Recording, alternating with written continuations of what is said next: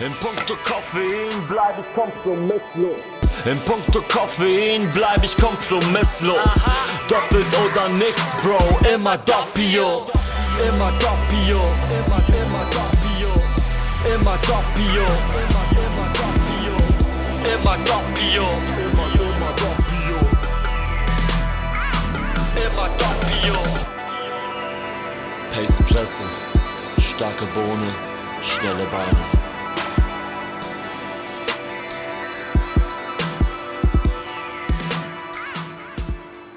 Moin, moin aus Hamburg und herzlich willkommen im Pacepresso Podcast.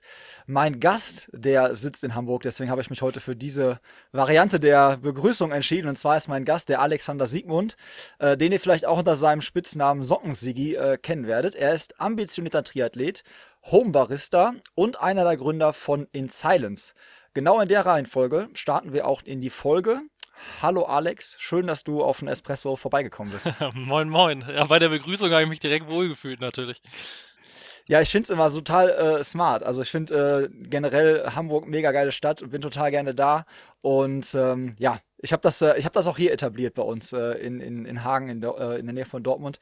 Dieses Moin Moin wirst du eigentlich immer von mir hören, wenn ich mich mit irgendwelchen Leuten äh, treffe. Wenn es nicht irgendwie in total förmlicher Business-Umgebung ist, dann kann ich das natürlich nicht bringen, aber ansonsten ist es auf jeden Fall safe. ich ich habe mal äh, eineinhalb Jahre oder so mit einem München einer WG gewohnt. Da habe ich mir Servus total angewohnt. Und als ich dann wieder zurück nach Hamburg gekommen bin und dieses Servus so drin hat, das hat bestimmt ein Jahr gedauert, bis dann wieder Moin Moin war und ich wurde immer schief angeguckt, aber ähm, ja, man weiß immer, woher man kommt, wenn man mit Moin einsteigt. Ja, siehst du, guck mal, da habe ich jetzt ein heimisches Gefühl vielleicht schon ein bisschen ja, vermittelt. Ich, ich war gerade schon mit dir laufen, hör mal. Ich war gerade schon mit dir laufen, weil ich war ja nochmal vor der Folge, da habe ich noch die Stunde irgendwie so genutzt und habe mir, äh, hab mir die Laufschuhe angezogen und dachte, komm, was machst du jetzt? Und dann habe ich mir direkt den, äh, den, Podcast von Pushing Limits äh, angehört, den du zusammen mit äh, Niklas Bock mal aufgenommen hast. Ich glaube, das ist auch gar nicht so lange her. Also für die, die es vielleicht auch mal hören wollen, ich glaube, es muss vorm ersten Lockdown gewesen sein, wenn man das alles so rekonstruiert irgendwie. Da habt ihr noch darüber äh, ähm, gesprochen mit Ironman Hamburg und ob das Duell zwischen dir und äh, Mr. Stangenborg zu, zustande kommt und so. Und das war, glaube ich, so ungefähr die Zeit, oder? Oh, ich krieg's gar nicht mehr ganz zusammen. Also es muss auf jeden Fall äh, während der Corona-Zeit gewesen sein, weil ich im Juni letzten Jahres umgezogen bin und das war auf jeden Fall schon hier in der, in der Wohnung. Ich würde schätzen, es war so im, im Juli, August roundabout.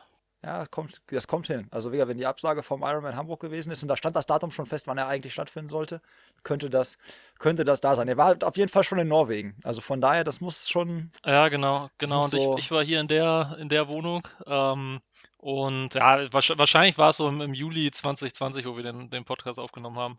Ja. Warst du denn auch gerade noch fleißig oder ähm, hast du heute einen Bürotag gemacht? Ah, nee, ich war immer noch fleißig. Ich war heute Morgen auf der Rolle und bin dann jetzt eben, ich habe noch ein bisschen, bisschen nasse Haare, weil ich aus der Dusche komme. Ähm, bin eben noch ein paar Intervalle gelaufen. Ähm, so als Vorbelastung, wir wollen Sonntag hier einen Zehner laufen in Hamburg. Ähm, also für uns auf eigene Faust, was man halt gerade so machen kann.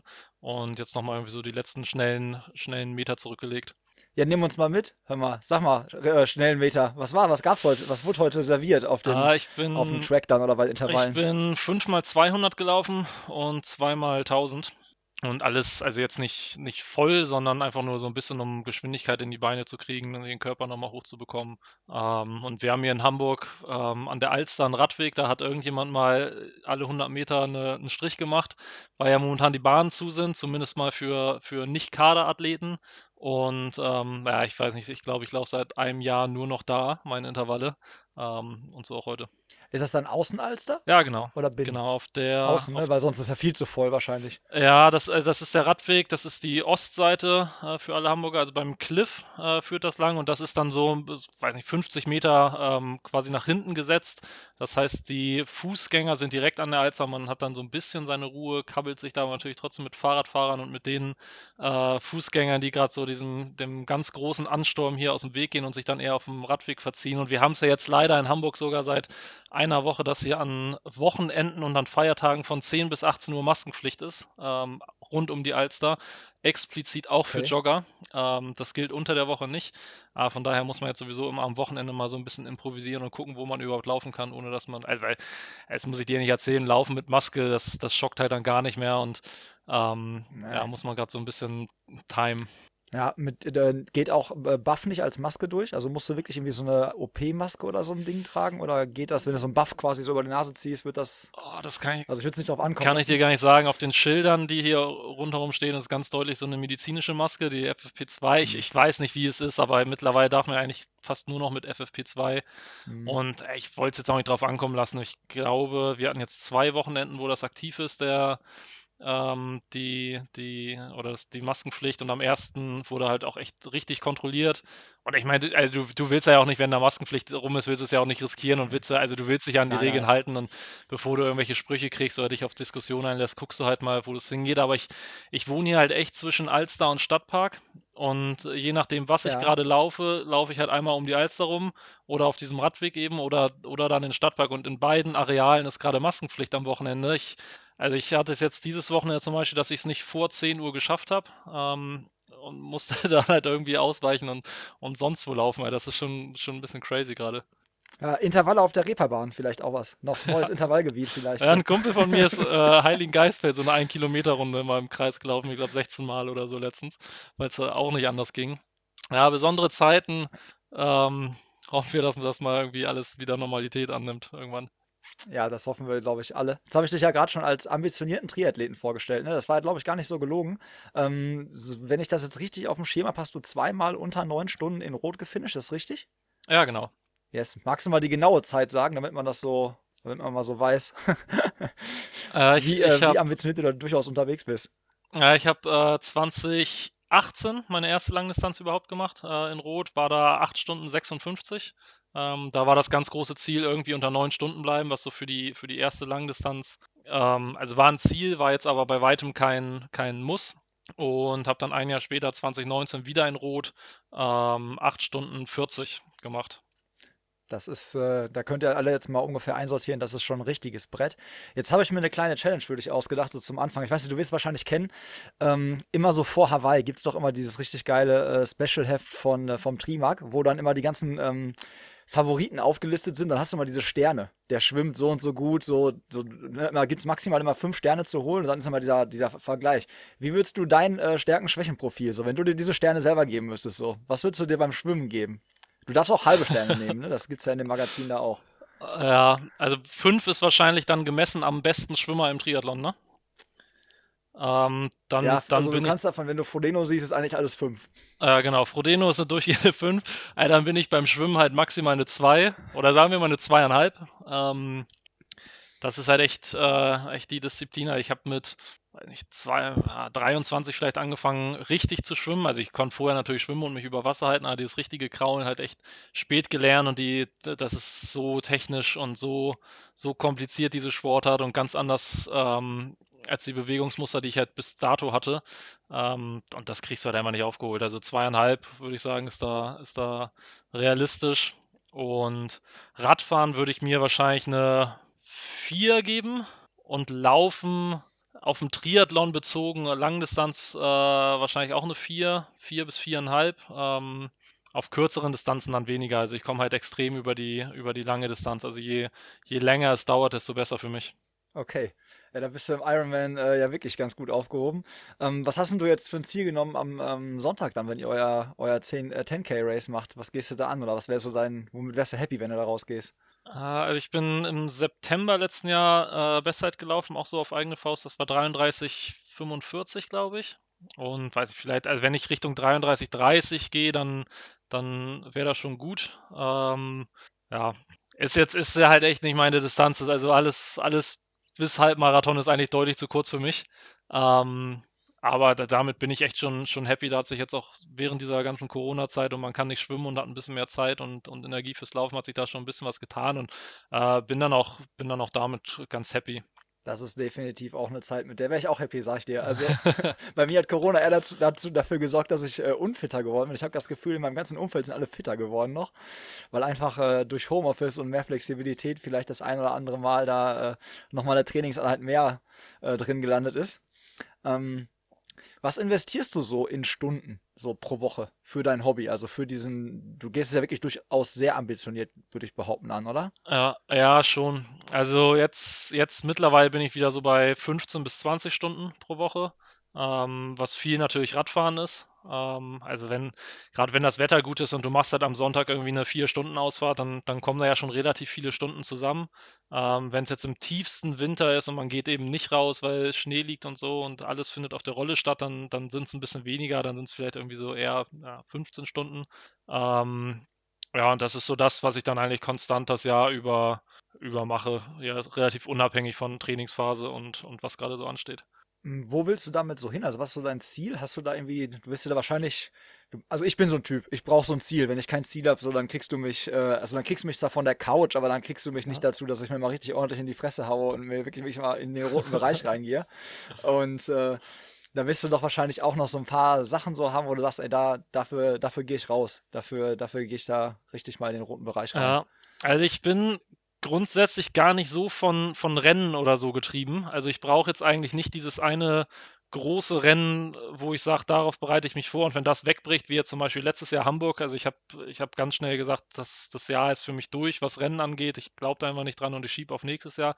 Und ich hatte halt trotzdem die ganze Zeit Motivation, weil, weil ich mich irgendwie herausfordern will. Sport gibt mir halt auch echt eine Struktur irgendwie. Ich bin ja irgendwie viel selbstständig unterwegs, ohne so feste Bürozeiten und so. Und, und da hat man immer so ein bisschen die Gefahr, dass man sich irgendwie in seinem, in seinem Chaos und in diesem Unstrukturierten verrennt. Und da gibt Sport mir schon so eine, so eine Struktur und ich liebe das einfach, äh, ja, immer sowas zu haben, woran du immer noch drehen kannst und du kannst noch schneller werden oder noch ausdauernder oder kannst dich mit der Technik verbessern und ähm, ich mache den Sport ja noch gar nicht so lang, von daher ist äh, mit gleichem Aufwand werde ich trotzdem noch besser. Da ist noch nicht so eine Stagnation und das ist das, was mich momentan extrem reizt und fasziniert.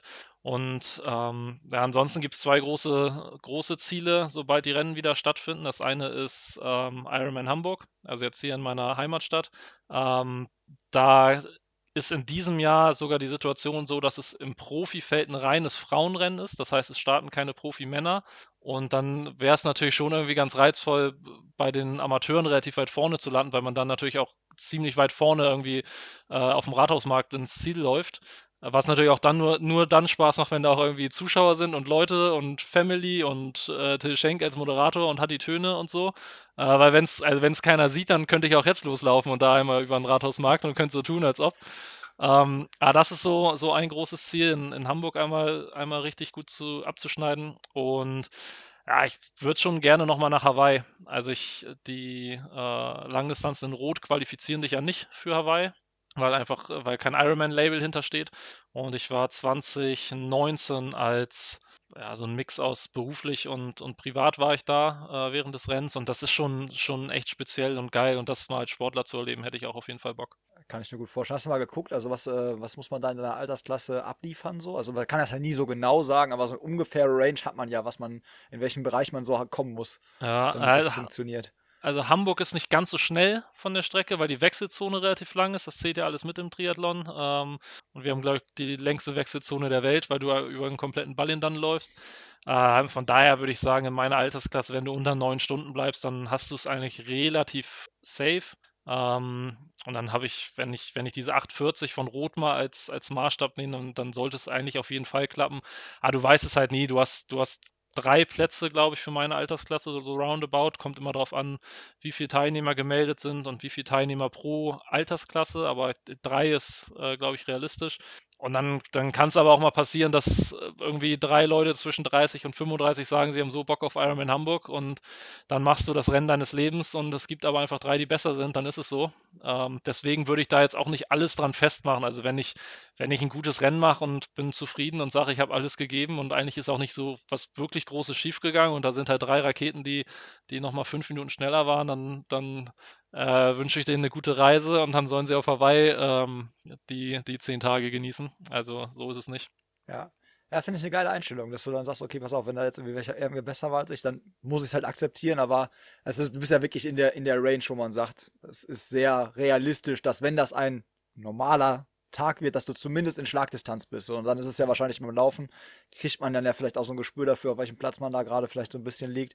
Dann ist es dann nochmal ein Kampf mehr, den man da, den man da austrägt auf der Laufstrecke. Ähm, jetzt hast du gerade schon die Selbstständigkeit angesprochen. Siehst du das als Vorteil für dein Training oder, oder als, als Nachteil? Also ich kann mir halt ganz gut vorstellen, also wenn, dass man halt immer irgendwas um die Ohren hat und man sich ja wirklich dann äh, auch mal diese Pausen nehmen muss, aber dass es halt auch saumäßig gut tut, einfach mal zwischen irgendwie einem Stre zwei stressigen Terminen oder in einem stressigen Projekt einfach mal zu sagen, ey, jetzt einfach mal Laufschuhe an, einfach mal raus, dann kurz Dusche, Espresso und dann setzen wir uns wieder hin und fangen wieder neu an, dass man einmal sich mal so nochmal so rebootet quasi. Ähm, siehst du das als Vorteil oder, oder, oder würdest du mehr trainieren können, wenn du in einem normalen, sag ich mal, 9-to-5-Job wärst? Ähm, Nee, ich sehe es eigentlich grundsätzlich als Vorteil, ähm, weil es genauso ist, wie du sagst. Also ich habe, ich bin im Prinzip niemandem Rechenschaft schuldig über meine Arbeitszeiten und so, außer dass ich mich halt verantwortlich fühle für meine Kollegen, mit denen ich äh, das Unternehmen gegründet habe. Aber es ist schon so, dass viele meiner Tage, also ich habe momentan, das ist natürlich auch ein bisschen Corona geschuldet und dass wir da nicht mit, ähm, dass wir uns nicht im Büro einfach treffen wollen, ähm, allein schon aus als, als Signalwirkung. Wir wollen halt mit positivem Beispiel vorangehen. Deswegen bin ich momentan nur Montag und Freitag da und da dann aber auch ganztägig. Und die anderen Tage ist es halt schon so, dass ähm, ich stehe auf und mache morgens irgendwie eine Einheit, dann arbeite ich drei Stunden, dann gehe ich in der Mittagspause nochmal laufen, dann arbeite ich wieder und vielleicht mache ich nachmittags oder abends äh, nochmal irgendwas. Ähm, was bei einem normalen 9-to-5-Job dann natürlich nicht so gehen würde. Auf der anderen Seite hast du halt auch ähm, selbst und ständig. Das heißt, du arbeitest auch am Wochenende irgendwie immer. Und was ganz bezeichnend war, finde ich, also letztes Jahr in Corona-Zeiten, die ganzen Radfahrer haben ja, äh, weiß nicht, also 300 Kilometer war das neue 200 und wer nicht einmal 300 Kilometer gefahren ist, ähm, der hat irgendwas verpasst und meine längste Ausfahrt waren, glaube ich, 150. Also das ist immer noch lang natürlich, aber das sind fünf Stunden. Ähm, und mehr hätte ich auch nicht geschafft, weil ich halt schon ähm, dadurch, dass ich mir unter der Woche halt diese, diese Trainingszeiten auch rausnehme, muss ich es halt irgendwie auch auf, aufs Wochenende verteilen, um dann, um dann irgendwie diesen Workload zu schaffen. Und dann bleibt da halt nicht die Zeit, irgendwie mal einen ganzen Tag unterwegs zu sein, sondern dann, ähm, ja, es ist eher so ein konstantes Trainieren von Montag bis Sonntag und ohne dieses typische Weekend Warrior-mäßige, ähm, dass man sich da dann die Stunden einschenkt. Weekend Warrior finde ich auch gut. aber, ich auch, aber ist halt, ist halt wirklich so, ne? Jetzt habe ich gesehen, ähm, Du hast dann so eine Morgenroutine. Ich habe ja so ein bisschen dich gestalkt, dann auch so bei Instagram und so. Ähm, du benutzt dieses Athletic Greens, ne? Mir wurde das jetzt schon ah. mega oft angezeigt und ich habe gedacht, das ist jetzt, also auch falls ihr das jetzt hört, das ist jetzt keine, keine Werbung, sondern mich interessiert es einfach. Ähm, warum, warum benutzt du es und, und was ist so deine Erfahrung mit dem, mit dem Produkt? Ja, es ist noch relativ frisch. Also ich, ich habe das jetzt seit Anfang, naja, seit, seit Ende Februar, würde ich sagen. Ähm, und mir ging es so wie dir. Also mir wurde das echt tierisch häufig angezeigt. Und grundsätzlich, ich finde das Prinzip einfach geil. Ich hatte mal vor zwei Jahren einen Sponsor, der hat auch ganz viele Mikronährstoffe und äh, Bakterien, also Darmbakterien, die für die Darmflora gut sind und für die Verdauung, hat der gemacht. Ähm, das waren drei Kapseln. Und da hatte ich schon immer gesagt, boah, das ist geil, mit so alles abdecken mit nur in An- und Abführung drei Kapseln, weil es ja auch viel ist, wenn du dir jetzt deine, deine eigenen Nährstoffe zusammensuchen würdest und würdest sagen, du brauchst irgendwie Vitamin D und du hättest gerne Vitamin C und Eisen und Zink und so dann hast du da irgendwie so eine Batterie an, an zwölf Tabletten, da fühlst du dich ja wie der letzte Junkie und da denkst du dir auch, das ist, das ist jetzt nicht mehr gesund und nicht mehr normal. Und das fand ich mit drei schon gut und, und bei Athletic Greens ist es halt so, dass du morgens ähm, dir ein so ein, so Scoop, also einen, einen Löffel einfach in, in Wasser auf, auf äh, ähm, aufschüttelst. Und das, das Erste, was ich morgens mache, ist halt sowieso mal ein Glas Wasser trinken. Und dann, dann verbinde ich es halt mit dem Zeug. Das ist relativ geschmacksneutral. Ähm, ich habe das Gefühl, ich starte damit schon mal gut in den Tag. Und ist jetzt immer so eigentlich das Erste, was ich mache. Du sollst es, das ist so ein bisschen, das, das steht in Konflikt. Wir sind ja beide Coffee-Junkies. Und ja. also bis vor zwei Wochen war halt mein erster Gang immer einmal ein Glas Wasser trinken und dann ein Espresso. Und dieses Athletic Greens sollst du aber 30 Minuten vorm Kaffee trinken, weil Koffein halt, so gut Koffein ist, es hemmt halt die Wirkung von gefühlt allem. Also Eisen kann nicht mehr aufgenommen werden und, und so. Und ähm, jetzt mache ich es halt so, dass wenn ich nüchtern trainiere, dann trinke ich erst einen Kaffee, damit ich dann auch irgendwann loskomme. Ähm, und wenn ich nicht nüchtern trainiere, dann trinke ich Athletic Greens und ähm, warte dann irgendwie eine Viertelstunde oder so und trinke dann einen Espresso. Und sonst trinke ich halt erst einen Espresso, gehe dann trainieren und komme nach Hause und trinke dann das, äh, das Zeug. Und ich habe halt das Gefühl, das ist irgendwie ein guter Start. Und bei mir ist es immer so, wenn ich gut in den Tag starte, dann geht der eigentlich auch ganz gut weiter. Wenn ich jetzt anfange und würde mir zum Frühstück irgendwelche Zimtschnecken und Schokolade und sonst was reinhauen, dann weiß ich, ich, ich versacke auf der Couch und, und äh, trinke nur noch Cola und esse Schokolade und so tue ich meinem Körper irgendwie was Gutes und Schaden tut es mit Sicherheit nicht. Ja. Ja, ich, ich hab's, mir wird's echt mega oft angezeigt und ich bin halt auch echt empfänglich für sowas, ne? Also bei mir ist wirklich dann, also ich bin so ein Typ irgendwie so, ich bin auch dann einfach neugierig irgendwie, ne? Und guck mir das zumindest mal an und beschäftige mich damit. Was mir halt auch in letzter Zeit voll oft angezeigt wurde, das würde mich, äh, würde mich auch interessieren. Ähm, dieses Kollagen, also Kollagen in Verbindung, irgendwie ein Kollagenkomplex mhm. in Verbindung mit Eiweiß, so für Sehnen, Bänder und so. Und ich bin halt so ein Typ, mein, also mein Meniskus hat, ist auf jeden Fall, hat leicht angerissen und so. Und ich konnte mal jetzt irgendwie sechs Wochen nicht laufen, hat das aber jetzt alles tutti, ist alles wieder gut. Zumindest merke ich nichts, sagen wir mal so. Und Achillessehne ist halt so meine Schwachstelle. Und als ich das halt gelesen habe, so ja, hm, könnte, könnte auch vielleicht was für dich sein, Tobi. Ist es da auch mit drin? Weißt du das? Mixen die das da auch mit rein, zufällig? Oder Boah, ist das dann wieder. Ich glaube nicht. Ich glaube nicht. Ja, also so eine, so eine Portion, das heißt, so ein Löffel hat irgendwie 45 Kalorien oder so. Und wenn da jetzt groß mit Eiweiß noch was drin wäre, dann ähm, nee, das, das würde nicht mehr hinkommen. Mehr. Also da geht es eher so Richtung äh, Mineralstoffe, Spurenelemente, Bakterien, äh, Antioxidantien und so. Aber das, das okay. was du meinst, ich, ich komme jetzt auf den Namen, also ich komme nicht auf den Namen, ähm, aber das wurde mir auch schon ja, häufiger dieses, angezeigt. Ja, Triple Perform heißt Stimmt, es, ja, genau, ich, ja. genau. Es ist, ja, den Namen, also es ist, es ist so Werbung, es, es funktioniert halt, ne? Es wird ja halt echt, und es ist halt so witzig, ne? Also, weil dann folgt man irgendwie den gleichen Seiten, äh, weiß nicht, folgt den gleichen Hashtags und dann hast du einfach diese Zielgruppe und kannst da einfach ähm, das dann quasi marketingtechnisch echt dann schon ganz gut genau den Leuten anzeigen, die es dann auch triggert irgendwie. Ja, halt, ne? genau. Ne? Das ist halt echt so. Ähm, Jetzt hast du gerade so selber schon Sponsoren angesprochen. Ähm, bist, bist du irgendwie gesponsert von, jetzt muss ich aus, gucken, wie man es ausspricht, FE 226? Ja, genau. Wie, also gibt's, wie wird es ausgesprochen, Alex? Äh, FE 226 meine okay. ich. Also FI ist das äh, chemische Symbol für Eisen. Ähm, und ah, der Slogan von denen okay. ist ja auch Be Iron. Und das ist so ein bisschen auf genau. Iron Man natürlich äh, aufgezogen. Und der FE mhm. ist eben das, das chemische Symbol. Und 226 ist die Kilometeranzahl eines Ironmans. Also mit 3,8 Schwimmen und 226 ja. Radfahren, 42 Laufen, dann kommst du auf diese 226. Ja, äh, die 226 haben, mir, haben sich mir relativ schnell erschlossen, aber äh, ja, Chemie war ich nicht so. Ja, nö, ich auch nicht. Ich muss mir sauer klären lassen, keine Sorge. da war ich nicht so fit. Ja, okay, aber ähm, äh, ist das ein Sponsor von dir? Also bist du da so ambitioniert als Triathlet unterwegs, dass du da auch ähm, Sponsoren an deiner Seite hast, die dich supporten? Ja, genau. Ja. Also ich habe ähm, so meinen mein, mein Hauptsponsor war im Prinzip dieser Nahrungsmittel, äh, Nahrungsmittelhersteller, äh, den ich dir äh, genannt hatte vor, bis vor zwei Jahren. Der hat sich dann leider zurückgezogen. Ich werde seit boah, sechs Jahren oder so hier von einem Triathlonladen in Hamburg, Trionic Multisport, unterstützt. Die mhm. sitzen hier irgendwie äh, 200 Meter hinter meinem Rücken. Ähm, das ist echt praktisch, weil die, weil die ähm, hier direkt in der äh, Umgebung sind. Ich habe da angefangen, als ich aus England wiedergekommen bin, da hatte ich ein Auslandssemester gemacht, habe da einfach angefangen zu jobben, so als Aushilfe und das wurde dann immer mehr und mehr und jetzt mittlerweile irgendwie nur noch als Sponsoring und ein bisschen, ich schreibe ab und zu mal einen Blog und mache mal Videos und solche Geschichten. Aber das ist echt total geil, weil die, weil da geht es dann um, um Equipment, da geht es aber auch vor allem darum, ähm, äh, an meinem Rad schleift eine Bremse, dann schiebe ich mein Rad da rein und irgendwie kriegen die immer noch einen Termin frei. Ähm, dann habe ich eben FI, also FI 226, die Bekleidungsmarke und habe ähm, ja so unterschiedliche Kooperationspartner. Ich weiß nicht, ob ich jetzt hier alle aufzählen äh, darf oder soll, aber äh, bin auf jeden Fall echt, echt happy, ähm, dass mir da das, das größte, Triathlon ist ein teurer Sport und äh, das mhm. Größte wird mir da irgendwie wie abgenommen und das, das ist schon echt eine privilegierte Situation. Ja, aber guck mal, habe ich das. Ich dachte nämlich erst, du wärst als Model gebucht worden. Weil ich letztens wieder äh, Aufnahmen von dir da gesehen habe und so. Und äh, ja, siehst du, guck mal, jetzt hast du das schon mal für mich wunderbar äh, ins Reine gebracht. Und jetzt waren wir ja gerade bei der Morgenroutine, die ja irgendwie Athletic Greens äh, gecrashed hat dann. Aber normalerweise startest du auch, so wie ich, äh, mit einem mit schönen Espresso in den Tag. Ähm, Gib mal so ein paar Einblicke. Ich frage mal meine Gäste immer, die dann so auch äh, so Koffein-Junkies sind, so was dein Setup? Was hast du für eine Maschine zu Hause stehen? Äh, ich habe mir vor ziemlich genau einem Jahr eine Rocket Appartamento gekauft. Ich glaube, das ist so der Klassiker. Der ähm, Classic. Äh, das ist halt so ein geiler Kompromiss aus. Eigentlich ist es viel zu teuer und viel zu viel, aber äh, man kann es gerade noch rechtfertigen.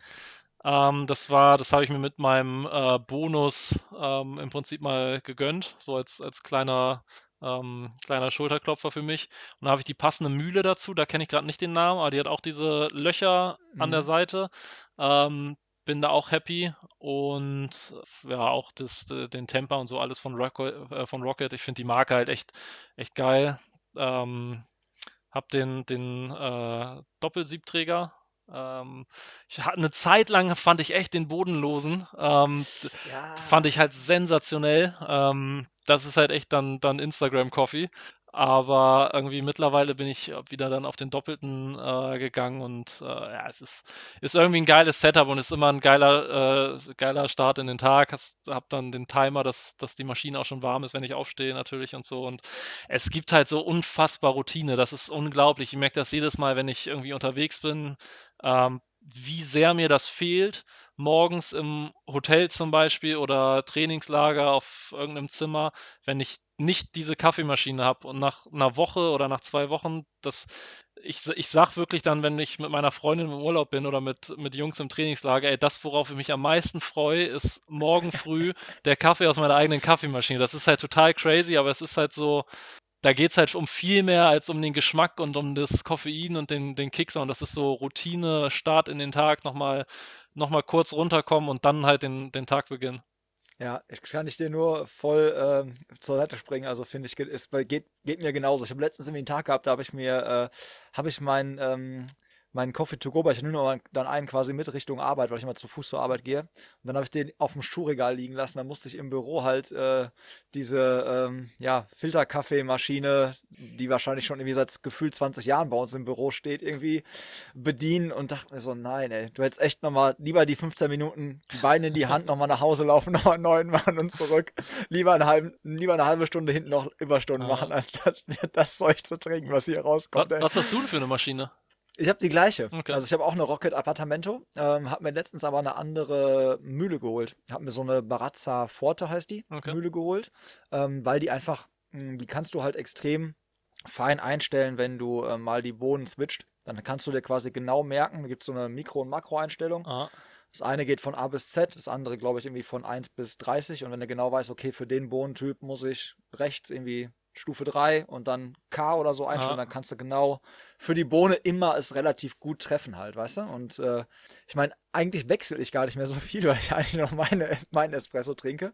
Aber ähm, ja, ist, ist trotzdem halt einfach die Möglichkeit. Und das Ding ist halt echt auch äh, top, top in der Verarbeitung. Und bei Mühlen finde ich auch krass, du merkst voll heftig äh, den äh, Unterschied. Also ja. ich habe jetzt schon drei verschiedene Mühlen gehabt und mir haben immer alle gesagt, so ja, ey, Tobi, also Mühle ist eigentlich viel wichtiger als die Maschine. Und ich habe mir gedacht, so ja, aber ey, so eine, ich gebe da jetzt nicht für die Maschine irgendwie 1200 Euro aus und kaufe mal eine Mühle für 1000 Euro oder 800 Euro oder so, ne? Und ähm, du merkst aber krasse Qualitätsunterschiede. Das hätte ich nicht gedacht. Also das Aha. ist echt, äh, ist echt schon, ist echt schon heftig, ja, was, ich, man da, ich, was man da merkt. Ich hatte vorher eine, eine Mühle von Gräf oder so. Hatte ich auch, um, diese CM800 hat es Ja, ne? genau, so, ein, so ein ja, Klassiker für, ich weiß nicht, was, lass es 80 Euro gewesen sein oder so. Aber ich hatte dann ja, irgendwann so. mal eine Bohne, die habe ich nicht eingestellt bekommen. Also ich hatte, ja. ich war komplett am Limit. Ich, ich, ich weiß nicht, in welche Richtung das war, ob das grob oder fein war, aber ich war am Limit und es hat immer noch nicht funktioniert. Und ich habe mich so geärgert, weil ich mir dachte, Mann, ey, 80 Euro ist ja jetzt auch nicht wenig Geld für eine Maschine, die mir meinen Kaffee malen soll, aber es ging halt einfach nicht. Und ja, ähm, ja mit der, mit der bin ich jetzt halt echt happy. Ähm, und äh, ja, ich hoffe, sie macht noch ein paar Jahre. Ja, aber genauso haben sich äh, die Wege von mir und meiner Gräf auch getrennt. Dass ich auch halt irgendwie zu dem Punkt gekommen bin, ey, du kannst es einfach, es muss einfach feiner werden, du kannst es nicht feiner, dann musst du weg. Ja. dann, dann, musst, dann, musst, du gehen. dann muss jetzt jemand anders hier ran. Ähm, wie viel Espresso konsumierst du so? Hast du eine, hast du eine äh, Ahnung? Also, was du so. Ah. Also, weil ich, wenn ich, du arbeitest wahrscheinlich auch voll, ich schätze ich jetzt mal, relativ häufig auch dann von zu Hause, wenn du das mit Sport und so verbindest. Das wäre für mich, boah, also dann wird die Maschine, also die Maschine ist so schon hart im Einsatz. Also, das wäre schon. Ja. Wäre mein Overkill, glaube ich. Ja, also vier trinke ich schon am Tag. Ähm, ich war im Durchschnitt wahrscheinlich irgendwie so, so dreieinhalb, vier. Es gibt halt auch manchmal Tage, da kriegst du halt nichts auf die Reihe und guckst in deinen Computer und, und die, die Buchstaben verschwimmen so vor deinen Augen und dann stehst du halt nochmal wieder auf und holst dir noch ein. Und natürlich wird es dadurch nicht besser, sondern noch ein. Dann bin ich auch mal bei sechs oder so. Ähm, aber ich habe in letzter Zeit versucht, so ein bisschen, bisschen runterzukommen und mal zu sagen, irgendwie drei ist okay. Ähm, den vierten vielleicht auch noch, aber mehr dann, dann irgendwann auch nicht mehr. Ja, ja und, und ich, ich äh, fahre in letzter Zeit voll auf Americano ab. Das, den habe ich jetzt irgendwie für mich entdeckt, also nochmal ein bisschen heißes Wasser drüber. Ja. Ähm, das ist so mein, mein Ding. Also als ich die Maschine bekommen habe, ich habe vorher nie Cappuccino getrunken, weil meine alte Maschine, da war die Milchdrüse kaputt. Das heißt, ich konnte nur einen mhm. Espresso trinken. Und dann habe ich die Maschine bekommen und wollte halt Latte Art und äh, wollte, wollte ganz großer werden.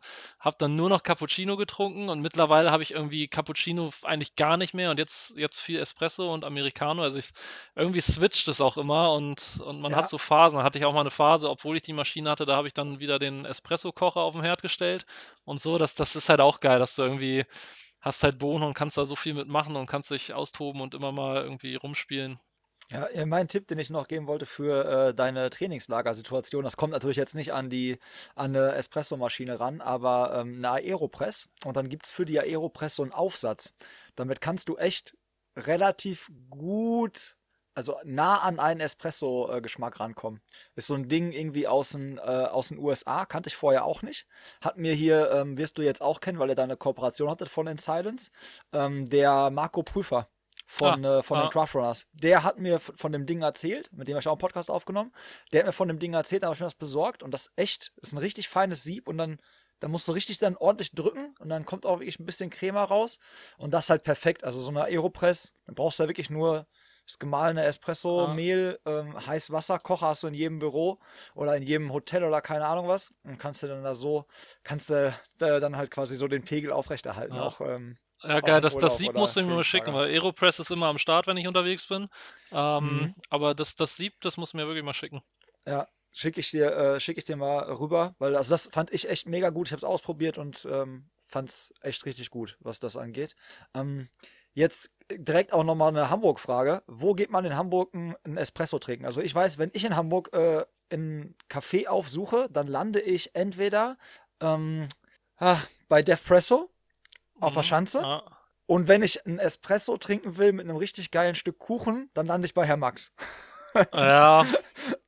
Aber ich sehe schon, es ist Medium-Begeisterung. Du hast Insider-Tipps. Nee, nee, nee, damit. gar nicht Medium-Begeisterung, aber es ist einfach nicht meine Ecke. Also ich, ich wohne in Winterhude. Okay. Ähm, ja, okay. Und, und Schanz ist halt echt weit weg. Also Hamburg ist einfach eine tierisch große Stadt. Ähm, und hier in Winterhude, es gibt, ähm, ich war mal lange bei Elbgold, aber das ist mir mittlerweile fast irgendwie zu Mainstream geworden. Äh, was hier echt geil ist, weil es aber auch richtig cool gelegen ist und die Location ist geil, mit so ganz hohen Wänden und mit Backsteinen innen und so. Der, der Look ist halt geil. Äh, ist äh, Public Coffee Roasters. Die finde ich geil, weil du da auch noch ganz gut essen kannst. Ähm, und dann gibt es hier ein kleines Café direkt am Kanal auf dem Weg zur Arbeit. Äh, Le Parisien oder so. Oder nur Paris. Also es ist so ein französisches Restaurant, die machen auch noch die geilen französischen Desserts, diese runden mit innen einer Füllung. Ah, jetzt komme ich nicht drauf. Ah. Die sündhaft teuren, wo du einmal reinbeißt und hast irgendwie drei Euro jetzt äh, gegessen. Ja, so, ja, so eine. Mac also, Macar so Macaron Macron? Ja, ja, ja. Macron ja, ist der diese Präsident. Bunten, diese bunten, ne? Ja, genau. Diese bunten Teile, ne? Ja, ja, ja, ja ich weiß, was du meinst. Ja, und die, die sind sensationell. Der macht auch echt gute Croissants und dann, dann ein Cappuccino oder ein Espresso noch auf die Hand. Der ist schon echt, echt gut. Ja, guck mal, habe ich schon direkt wieder äh, drei Locations, die ich bei meinem nächsten Hamburg-Trip dann abarbeiten muss. Aber in der Ecke bin ich dann halt nicht so oft, wenn ich dann in Hamburg bin. Ich lande also halt oft an der Schanze oder äh, wenn wir halt dann Freunde oder so besuchen, die wohnen halt alle da dann in der Gegend, dann hängst du da automatisch so ein bisschen rum, ne? Ja, klar. Das ist dann so. Ähm, und eine, eine Sache ist noch äh, aufgekommen, gerade weil ich ja auch die Hörerinnen und Hörer so gefragt habe.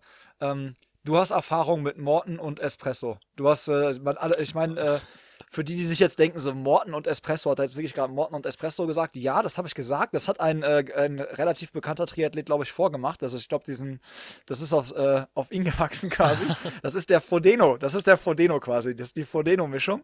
Ähm, als, äh, nehmen wir uns mal mit, äh, wa, was, also kickt das nochmal mehr und äh, ja, wie schmeckt's? Ich kann es mir gar nicht, also ich kann es mir nicht wirklich nicht vorstellen. Ja, ähm, genau, ich hatte es auch bei Frodeno gesehen und dachte mir, okay, das hat er jetzt nicht gerade gemacht, oder? Und dann bin ich natürlich auch neugierig und, und Morten ist halt einer der, einer der äh, genannten Unterstützer von mir. Und die haben mittlerweile ja auch ähm, ihre Drinkmixes mit Koffein. Aber jetzt das, also ich habe auf Instagram mal so ein Reel gemacht ist auch, glaube ich, das, was am meisten angeguckt wurde, weil es ja keiner glauben konnte, dass ich da, dass ich da meinen Espresso reinmache. Und ja, ich dachte mir halt irgendwie harte Rolleneinheit, also auf dem, auf dem Rad und ähm, Drinkmix 320, also 80 Carbs und Koffein ist ja bekannt, dass es nochmal ein bisschen mehr kickt und ich finde die, diese natürliche Süße von Morten ganz geil. Das ist ja alles natürlich und keine Süßungsmittel und so drin. Ähm, ich komme damit echt gut zurecht, aber die, mit diesem Kaffee, das gibt halt schon echt nochmal eine, eine andere Note, weil sich dieses Süße mit diesem so bisschen, bisschen Bitteren trifft. Und ich finde es ich find's ganz geil. Das schmeckt irgendwie. Boah, ich ich kann es nicht beschreiben, aber ich, ich, ich, äh, ich rate jedem, das mal auszuprobieren. Und für mich ist es halt auch irgendwie so ein bisschen Signalwirkung. Ähm, so jetzt äh, Kohlenhydrate und Koffein, also jetzt knallt es auch und dann ist man irgendwie innerlich auch bereit und äh, dann, dann bockt es nochmal mehr. Ist das das Signal für den Körper, gleich geht's in den roten Bereich. Ja, genau. ready. ja. Ähm, was ist deine Lieblingsbohne? Hast du so eine Standard-Lieblingsbohne, die du verwendest? Äh, ja, ich habe so eine Standardbohne, die ist hier aus dem äh, Meter weiter. Das ist eine Hamburger Rösterei. Maya heißt die Maya-Rösterei. Mhm. Ähm, die nutze ich gerne, aber ich probiere mich echt, echt gerne aus. Und jetzt gerade habe ich zum Beispiel die, die Craft Runners Bohne drin, äh, die mir der Nico zugeschickt hatte. Ähm, mhm.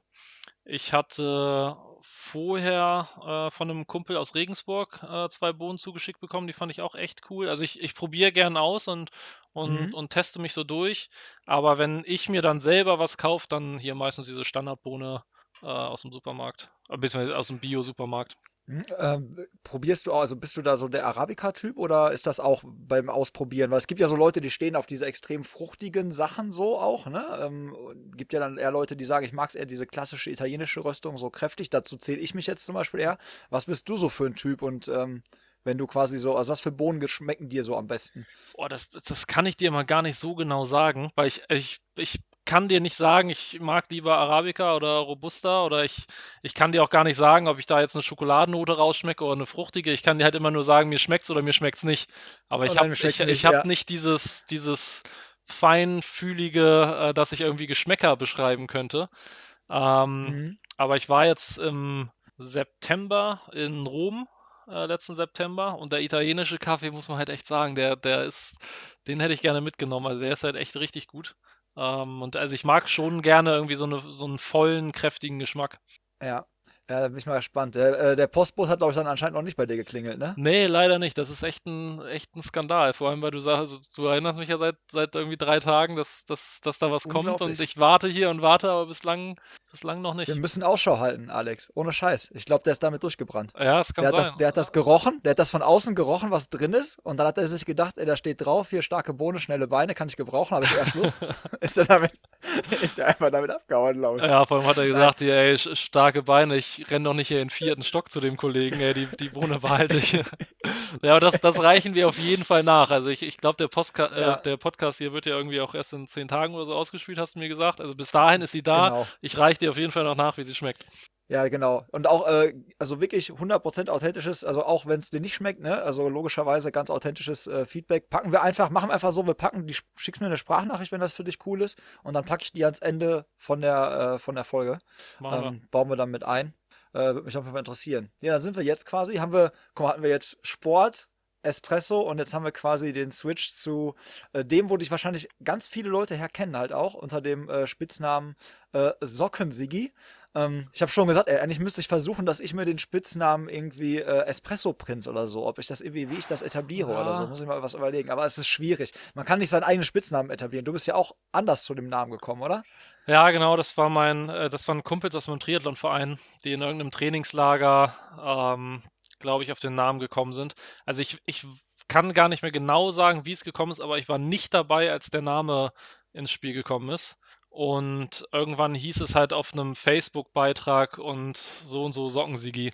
Und dann hatten da irgendwie zwei Leute noch drunter kommentiert und ich auch. Und dann hat das irgendwie so eine Dynamik angenommen, die ich die ich damals auch noch nicht so richtig verstanden habe. Aber mittlerweile, ja, weiß nicht, nennen mich, glaube ich, mehr Leute, also vor allem dann auf, auf Instagram diese flüchtigen Bekanntschaften, die man da hat, irgendwie mehr Sockensigi als, als Alex. ja. und zusammenhängen tut es ja halt quasi ähm, mit deinem Business. Also du bist ja einer der Gründer von In Silence. Ihr seid insgesamt ähm, zu dritt, habt angefangen zu zweit. Ich fasse das mal kurz zusammen, weil das ist das so, was ich aus der aus den Podcasts halt schon so selber weiß. Und ich habe ja dir am Anfang auch gesagt, ich versuche halt immer, die Leute sollen natürlich abgeholt werden. Aber wenn ich jetzt irgendwie Quatsch erzähle, dann äh, bremst mich. Aber ja. ihr wart erst zu zweit. Ähm, du und der ähm, Max. Bitte? Max. Max, ne? Ja. ja. genau. Du und Max. Und dann habt ihr ähm, erstmal alleine angefangen, habt euch überlegt, ja, wir brauchen noch jemanden, der nicht nur die Designs für die Socken macht, sondern halt auch generell so gestalterische Elemente mit einbringt und so ganzes Corporate Design, Logo und Branding und so. Dann habt ihr mal bei äh, ein, zwei Agenturen angeklopft und dann haben die äh, mit zwei Händen zurückgeklopft und mal so gezeigt, was das dann kostet.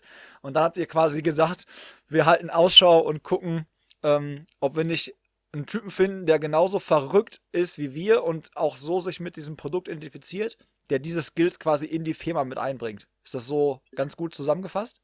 Genau, ja. Also die Rechnung war relativ einfach, weil also wir gehen da relativ transparent mit um. Wir hatten 8000 Euro Startkapital und das Angebot der, dieser Agentur, da war dann drin irgendwie Logoentwicklung, Schriftentwicklung, ähm, die ersten Designs, also für die erste Kollektion. Äh, das waren 12.000.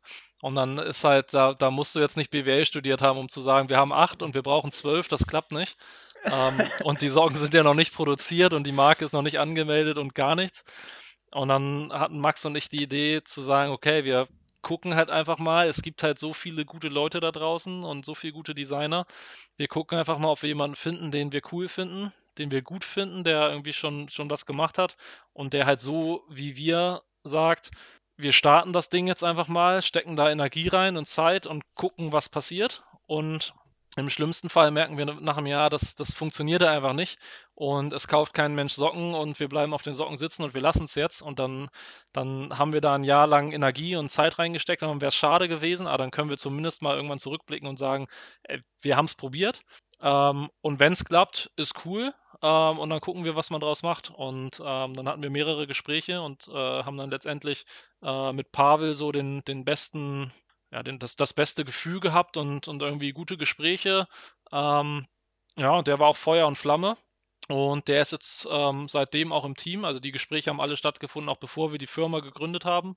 Ähm, von daher ist er auch Anteilseigner und ist, glaube ich, auch im Nachhinein echt, echt happy mit der Entscheidung. Ja, ja, genau, dann habe ich die, aber das war genauso das, was ich vorhin nämlich beim Laufen schon so ein bisschen, wo ich schon ein bisschen schon rein nochmal äh, in die Story reinkommen konnte. Ähm, pitch doch vielleicht nochmal den Leuten, die eure, eure Brand, also in Silence jetzt noch nicht kennen, mal so ganz kurz, was ihr macht halt quasi. Ja, wir produzieren und vertreiben hochwertige Sportsocken mit coolen Designs und kräftigen Farben, kräftige Kontraste und wollen halt die, wollen so ein bisschen die Lücke schließen zwischen dem High-Performance-Bereich, das heißt hochwertige Produkte, äh, faire Produktion, das heißt wir produzieren nur in Italien und in Portugal, äh, zwischen den besten Stoffen, zwischen guten Funktionen, das heißt atmungsaktiv, leicht, äh, sollen kein Wasser aufnehmen, sollen eine gewisse Kompression und Passform haben, das auf der einen Seite. Und dann diese Brücke schlagen zu einem Lifestyle und zu einem coolen Look, äh, zu außergewöhnlichen Designs, zu coolen Farben aber dann wieder nicht zu crazy. Also wir wollen nicht abdriften. Du wirst bei uns zum Beispiel nie irgendwie eine Ananas oder eine Avocado oder so auf der Socke sehen. Also nicht dieses bisschen alberne, sondern wir arbeiten viel mit geometrischen Elementen. Das heißt mit Punkten, mit Balken, Strichen, Linien, ganz viel mit so asymmetrischen Elementen. Also dass die rechte und linke Socke sich unterscheiden, was du im ersten Moment vielleicht manchmal gar nicht so siehst, aber dass da immer nur so ein paar Kniffe mit drin sind. Und ja, versuchen das einfach zu, diese, diese Nische zu besetzen und sagen, Qualität an erster Stelle ähm, und darauf dann aufbauend das Design. Es gibt zum Beispiel auch manche Sachen, die können wir vom Design her nicht machen, weil unsere Socken nicht bedruckt werden, sondern alles, was an Designs entsteht, ähm, das wird in die Socke quasi reingewebt. Und wenn man jetzt, äh, wir haben jetzt für ja, die nächste Kollektion hätten wir ein echt geiles Design gehabt. Jedes Mal, wenn ich, wenn ich da Pavel darauf anspreche, dem kommen die Tränen, weil das Design war echt cool. Aber die Linien hatten einen Winkel, der halt auf gut Deutsch beschissen aussah, weil du musst dir das vorstellen, die Socke wird halt von unten nach oben im Kreis gewebt oder gestrickt. Und dann, wenn der Winkel nicht passt, sieht das so ein bisschen aus wie dieser Pixel-Effekt auf dem Computer, wenn du reinzoomst. Und dann hast du dieses, dieses, diese, diesen Treppeneffekt. Mhm. Die Leute, die das jetzt auf YouTube äh, angucken, die sehen, wie wild ich hier rumfuchtel. Ich hoffe, die, die Hörer verstehen es. Aber du, es sieht halt einfach nicht schön aus, weil es keine gerade Linie ist, sondern so ein stufenartiges äh, mhm. Konstrukt. Und dann machen wir es natürlich nicht. Deswegen müssen wir bei den, bei den Designs ein bisschen Rücksicht nehmen, weil wir immer sagen, Qualität an erster Stelle. Und wir nutzen zum Beispiel auch ein Verfahren, um die, ähm, also Textilindustrie ist halt mit vielen Vorurteilen belegt und, und vieles ist halt echt, echt schlecht und wir haben, bevor wir die, die Firma gegründet haben, haben wir halt auch Berichte gesehen aus irgendwelchen Firmen, äh, aus irgendwelchen Fabriken in Bangladesch ähm, und so und das wollten wir halt auf gar keinen Fall und haben gesagt, wir wollen unsere Socken auf jeden Fall in Europa produzieren, wir wollen die Produzenten kennen und wir wollen es halt so grün und so ökologisch wie möglich machen. Und wir nutzen nur Fasern, die haben so ein Dope-Dyed-Verfahren. Also das, das beschreibt das Verfahren, wie die Socken eingefärbt werden, was deutlich klimaneutraler ist. Also verbrauchst weniger Wasser, verbrauchst weniger Energie, erzeugst weniger CO2, äh, benutzt deutlich weniger Chemikalien. Deswegen stehen uns aber deutlich weniger Farben zum Beispiel zur Auswahl. Also wenn, wenn du jetzt mhm. sagst, ey, ich hätte gerne eine, ähm, eine Espresso Prince Custom-Socke und die soll Pantone-Code XY haben, ähm, können wir das vielleicht nicht abbilden, weil wir sagen, wir können diese Farbe, wir, wir haben die Farbe nicht. Wir haben das Blau und das Blau, aber alles dazwischen können wir nicht abbilden, weil das müssten wir einfärben und da haben wir halt keinen Bock drauf. Ähm, und so versuchen wir halt mhm. Qualität ähm, Nachhaltigkeit. Äh, Nachhaltigkeit ist ja auch so ein, so ein Wort, das wird irgendwie durch wie so eine Sau durchs Dorf getrieben gerade, aber wir, wir versuchen es halt umzusetzen wirklich. Und dann Qualität, Nachhaltigkeit, Lifestyle, das sind so die drei Säulen, äh, auf, dem, auf denen die Firma aufgebaut ist. Ja, danke dir für das, äh, für einmal wirklich diesen Rundumblick. Jetzt habt ihr das nochmal so gesehen. Die meisten Leute, ich habe ja gefragt, auch vorher die Community, ey, wer hat eine In Silence Socke ähm, quasi schon im Besitz? Was schätzt du ungefähr prozentual von den Leuten, die, die teilgenommen haben an der Umfrage? Das heißt wirklich also von 1000 Followern irgendwie, keine Ahnung, vielleicht haben 300 Leute an der Umfrage teilgenommen, so ungefähr. Ja, ich schätze mal prozentual. 35? Nee, 65. Uh. 65 Leute sagen, ich habe ich hab eine In-Silent-Socke schon äh, im Besitz. Und äh, genau andersrum halt quasi dann die, ah. äh, die 35, die gesagt haben, so, äh, nee, äh, habe ich noch nicht. Ja, ne, also fand ich schon auch, fand ich auch mega interessant und schon eine, schon eine krasse Abdeckung so in dieser, ich würde behaupten, meine Hörer sind ja auch halt, ne, also sind ja entweder selber Triathleten, Radfahrer oder Läufer. Von daher, in dieser Szene habt ihr euch, glaube ich, schon, seid ihr schon echt richtig, richtig gut ähm, aufgestellt und positioniert. Jetzt würde mich noch interessieren, so was habt ihr eigentlich vorher gemacht? Also was habt ihr für einen Background? Kommt irgendeiner, hat irgendeiner von euch BWL studiert oder irgendwie einen Background irgendwie außer Textilindustrie und sagt, ey, das können wir besser machen? Oder wo, wo kommt ihr da so alle her? Ja, ne, also Textil gar nicht. Also wirklich gar nicht. Das, das haben wir uns jetzt irgendwie alles, alles angeeignet und Learning by Doing in den letzten ähm, dreieinhalb Jahren mittlerweile. Ähm, mein Kollege Max, da muss man auch ganz ehrlich sagen, das ist die treibende Kraft. Also der macht schon echt am meisten und das ist so der, der wichtigste Mann im Laden. Ähm, der hat BWL studiert mit Schwerpunkt Marketing und auch echt gut, war da noch in, in Schottland auf einer, äh, auf einer Uni und der ist einfach echt, also ich, ich, ich fall Woche für Woche irgendwie mehr vom Glauben ab, weil der einfach echt gut ist, der Typ und äh, gleichzeitig auch mein bester Kumpel und ähm, der macht halt echt, also der hat, der hat die Fäden in der Hand und macht viel, also hat dieses ganze Finanzthema in der Hand, ähm, viel Marketing, also was vor allem so Performance-Marketing ist, das heißt ähm, Facebook, Instagram-Werbung, äh, der hat auch den Kontakt zu den Produzenten und der, der macht echt, echt wahnsinnig viel. Ähm, der hatte in einer Agentur gearbeitet, ähm, auch im Bereich Social Media und Performance Marketing, teilweise so ein bisschen äh, Crowdfunding auch noch mitgemacht. Und ähm, ich habe äh, Mediensport und Eventmanagement studiert und dann Sportsmanagement im Master in Köln an der Sporthochschule. Und mein Background, also ich, ich war mal vor Corona Event-Moderator ähm, und habe habe eigentlich immer nur selbstständig gearbeitet. Also ich hatte einen klassischen Bürojob, hatte ich eigentlich nur sechs Monate im Praktikum während meines Bachelors. Ansonsten war ich halt immer freiberuflich unterwegs und habe irgendwie war contentseitig unterwegs, habe eben diese Moderation gemacht, ähm, hatte meine Profiathletin betreut, was, was das äh, Mediale angeht und, und ein bisschen Marketing und habe halt irgendwie immer freiberuflich gearbeitet, so ohne feste Unternehmensstrukturen im Hintergrund. Und Pavel ist halt der Designer, der ähm, noch in, für eine Agentur gearbeitet hat, als wir ihn kennengelernt haben. Das macht er mittlerweile auch nicht mehr. Der kommt halt aus dieser Design- und, und Grafikschiene. Ja, so echt eine, auch eine sehr interessante Zusammensetzung von eurem, von eurem Team da quasi, ne? Seid ihr jetzt, ähm, wenn man jetzt überlegt, so die Anfänge, ne? Ich stelle mir immer so vor, also du musst wissen, ich arbeite beruflich mit Existenzgründern zusammen und habe also immer oft so Businesspläne davor liegen und muss dann auch Stellungnahmen schreiben und das dann beurteilen und so. Und es haben wir echt viele so diesen Traum, ne? Also irgendwie so sich selber zu verwirklichen mit einer geilen Idee.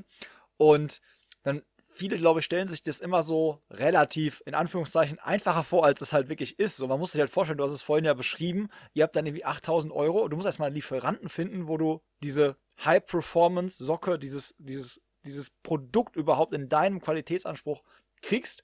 Und dann musst du ja wirklich dann, wenn du der Meinung bist, du hast jetzt einen, dann musst du ja auch sagen, ja, okay, hier jetzt äh, platzieren wir hier eine Order. So. Und dann, dann ah. geht das Geld ja für diese Order raus. Und dann kennt, dann kennt dich aber erstmal noch keine Sau da draußen. Dann, also jetzt ist in Silence ja ein Begriff so, ne? Also wenn du das jetzt halt so in der Szene sagst, dann, wie gesagt, 65% der Leute, die, äh, die an der, an der Instagram-Story sich dann beteiligt haben, sagten, ich habe sogar ein Produkt zu Hause. Also noch mehr als 65% werden euch da kennen. Aber das war ja am Anfang nicht so. Wie, wie kann man sich das vorstellen? Seid ihr da einfach irgendwie na, mal nach Italien gefahren, äh, irgendwie Richtung Mailand, da wo die ganzen Textiljungs sitzen und habt dann da an die Tür geklopft? Oder wie habt ihr das, äh, wie habt ihr das aufgezogen?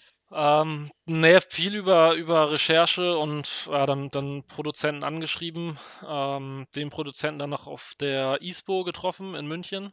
Ähm, also diese, diese Messe, wo ganz viele ähm, mhm. Hersteller zusammenkommen, also sowohl markenseitig als auch äh, von Produktion und von, von Lieferanten her.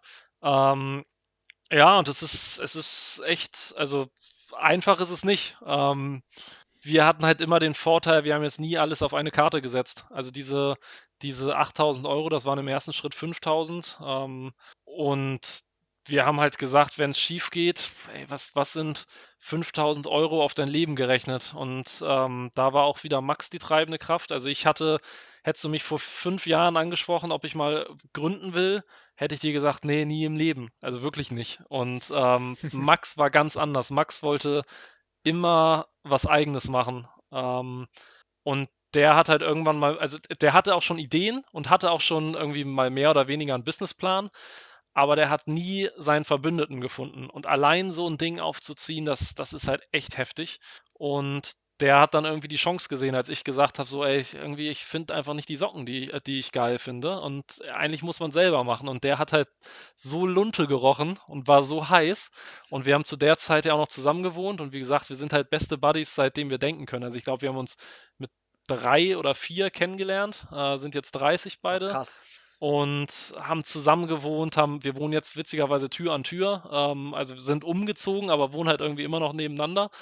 Und also sind unzertrennlich und dann, dann hat er halt, also wir, dann, es war halt echt crazy. Wir saßen abends auf der Couch und haben noch irgendwie einen Film geguckt und dann bin ich irgendwann pennen gegangen, weil ich müde war und am nächsten Morgen treffen wir uns in der Küche und er erzählt mir, ja, ich habe den und den Produzenten angeschrieben und da habe ich was gemacht und ich habe auch schon geguckt hier, was ist Shopsystem, da gibt es das und das und das und das hat die Vorteile und das, das und ey, der hing halt nachts nur am Rechner und hat recherchiert und hat getan und, und gemacht und äh, hatte halt voll dieses, dieses Startup-Mindset und dieses unbedingt machen. Also da war gerne nicht dieses, oh, eigentlich müsste man mal hier und wäre doch cool, wenn man nicht so, sondern der hat halt, der hat halt gemacht. Und ähm, das war mhm. halt so ansteckend, dass ich irgendwann quasi nicht mehr rausgekommen bin aus der Nummer. Ähm, und dann ist es halt am Anfang einfach, einfach irgendwie ein, auch ein Hassel und du lernst viel, das ist aber auch sau anstrengend. Äh, und äh, wir waren mehrmals kurz davor, alles hinzuschmeißen, weil, weil dann immer wieder Dinge schiefgehen und da war, wir hatten Nervenzusammenbrüche ohne Ende. Ähm, aber halt immer eigentlich nie parallel, sondern es war immer so, entweder war Max gerade völlig am Boden, aber ich konnte ihn so ein bisschen aufrichten oder äh, ich war halt völlig am Boden und, und dann kam er aber und hat irgendwie seine Energie reingesteckt und so haben wir uns irgendwie zum Glück immer, immer wieder ganz gut hinbekommen. Ja, das merkt man auch sofort, wenn du es erzählst halt so, ne? Also diese, diese, diese Passion, diese Leidenschaft und ihr, ihr so als Team, das wusste ich zum Beispiel auch noch nicht. Überleg mal, seit, seitdem ihr drei seid, ne? Also krass, das ist schon echt, äh, echt eine gute, gute Connection. Da kannst du dich natürlich auch noch tausendprozentig drauf verlassen, so im Business, ne? Dass da keiner den anderen irgendwie dann äh, veräppelt oder irgendwie, dass du, dass du weißt, der, das, das passt einfach, ne? Ah. Ähm, Weißt du noch, wie groß euer erste, eure erste Order war? Wie viele Stück waren das? Also, das erst, also ihr habt dann immer, habt ihr dann Design, also ihr habt erstmal den Produzenten gefunden, erstmal voll viele Muster wahrscheinlich geguckt, dann hin und her probiert, wo ist die Qualität am besten, wer kann das verarbeiten, wer scheint zuverlässig zu sein. Und dann habt ihr irgendwann gesagt, okay, pass auf, von dem Geld, was wir jetzt haben, bei dir platzieren wir jetzt die erste Order und bestellen das erste Mal Socken. Weißt du noch, wie viel, wie viel Stück ihr hättet, ja, wie viel Stück hättet ihr im Schrank gehabt, wenn ihr sie okay nicht verkauft hättet? Ich meine, das waren 1500 oder so. 1500, so, so roundabout die, die Anzahl und das war aber auch schon echt auf, auf Kante genäht. Also danach war halt kein Cent mehr übrig, ne? Ähm, also das ja. war die, wir hatten, wir haben angefangen mit drei unterschiedlichen Designs und dann insgesamt äh, sechs, äh, mit acht ähm, Varianten. Also hatten drei Farbvarianten bei zwei Designs und in dem dritten Design hatten wir zwei Farbvarianten. Und also so geil es ist zu sagen, wir produzieren in Italien, das ist halt ökonomisch am Anfang, ohne Investor, ohne zu viel Kapital und so echt eine Herausforderung, weil, also wir hatten ja die Angebote aus China vorliegen, weil wir haben, äh, also wir haben einfach mal bei Alibaba und so geguckt, was man da so an Socken machen kann. Aber also Italien kostet das drei- bis fünffache. Ähm, plus du hast halt deutlich höhere Mindestabnahmemengen. Also wenn, wenn du in China, wenn die dir sagen, ja, so ab 50 Stück können wir dir produzieren, das wäre halt, das wäre halt völlig entspannt gewesen. Ne? das, aber aber ja. hatten wir halt keinen Bock drauf, wollten wir nicht. Und, und dann haben wir so ein bisschen mit Italien hin und her geschakert und gemacht und die sind uns da noch so ein bisschen entgegengekommen, was die, äh, was die Stückelung anging oder was so die, also wir haben schon die Mindestanzahl abgenommen, aber haben so ein bisschen getrickst ähm, und sind denen auch unfassbar dankbar, weil sonst hätten wir gar nicht diese acht Varianten an Start gekommen, sondern, sondern wären vielleicht mit drei oder so gestartet. Ähm, ja, und das war, war, halt von Anfang an die Bestätigung, dass wir da auf jeden Fall auf das richtige Pferd gesetzt haben und, und die Zusammenarbeit mit denen ist halt echt so geil, weil das, weil das halt echt von Vertrauen geprägt ist und von offener Kommunikation und, und umso bitterer war es halt anzusehen, wie die letztes Jahr echt, echt, ich glaube, sieben Wochen war die Produktion zu. Ähm, die haben auch echt gelitten. Ähm, aber ja, das, das ist halt echt eine richtig, richtig gute Beziehung. Ja, ja, das ist halt auch sau wichtig. Ne? Und ich meine, die werden ja auch mega froh sein. Also, so wie ihr aufs richtige Feld gesetzt habt, haben die ja auch aufs richtige Feld gesetzt und gesagt, ey, gut, dass wir den Jungs damals diesen Spielraum irgendwie eingeräumt haben und dass wir da dran geblieben sind, weil ähm, das wird ja jetzt echt auch eine äh, sehr, sehr gute äh, Partnerschaft geworden sein. Ähm, ich habe mir auch im Vorfeld so auf die Folge so überlegt, so, okay, Socken. Ey, das ist mega clever, Socken zu machen, Tobi, weil was tauscht ein Mann nie um? Ohne Scheiß. Was hast du, also wenn ich jetzt überlege, was habe ich im Leben mir mal gekauft, was eigentlich relativ größenunabhängig ist, was ich auch nie fast zurückschicke, es ist Unterwäsche, Socken und vielleicht eine Cap oder so. Weil das passt meistens und du willst es auch nicht zurückschicken. Das heißt wahrscheinlich eine Rücklaufquote, die ist relativ marginal. Ganz anders als ja beispielsweise bei Textiloberbekleidung wäre halt, ne? Ähm, war das auch so ein Faktor oder also, dass ihr überlegt habt, so, okay, Socken ist so eine Nische, macht noch keiner in der Qualität? Also, so wie du sagtest, ich finde sie so nicht, wie ich sie gerne als Sportler hätte, weil die ganzen großen Brands, so habe ich das vor euch wahrgenommen, so, die haben natürlich irgendwie noch so nebenbei Socken gemacht, aber die haben das halt so nebenbei gemacht. Das hast du ja auch gemerkt, wenn du sie in der Hand hattest. So, die waren, da war jetzt nichts Besonderes dran, ne? Also ja. das ist ja schon ein bisschen aufgeräumt. War das so, dass ihr euch ganz gezielt diese Sparte rausgesucht habt? Ja, ich könnte jetzt sagen, wir haben uns da echt Gedanken gemacht, welches Produkt und was das dann in der Lager, äh, Lageristik bedeutet und im Versand und wir haben dann den Businessplan darauf ausgerichtet, aber de facto gibt es halt weder einen Businessplan noch, ähm, noch haben wir uns da irgendwie echt zu viel Gedanken gemacht. Das ist halt einfach, das, das, das ganze Ding ist gestartet nur aus Leidenschaft und aus diesem Ding, ich will sorgen. Also ich will jetzt, ich habe dieses Produkt nicht und ich glaube, dass es funktioniert. Und ähm, habe halt auch gesagt, wenn es nicht funktioniert, dann habe ich es probiert und ich habe zumindest mal für den Rest meines Lebens genug Socken im Schrank, die ich persönlich cool finde. Wäre das jetzt bei einem Laufshirt passiert, also hätte ich gesagt, ey, wieso gibt es kein Laufshirt, was geil aussieht und auch noch funktioniert, dann hätten wir wahrscheinlich versucht, ein Laufshirt zu entwickeln.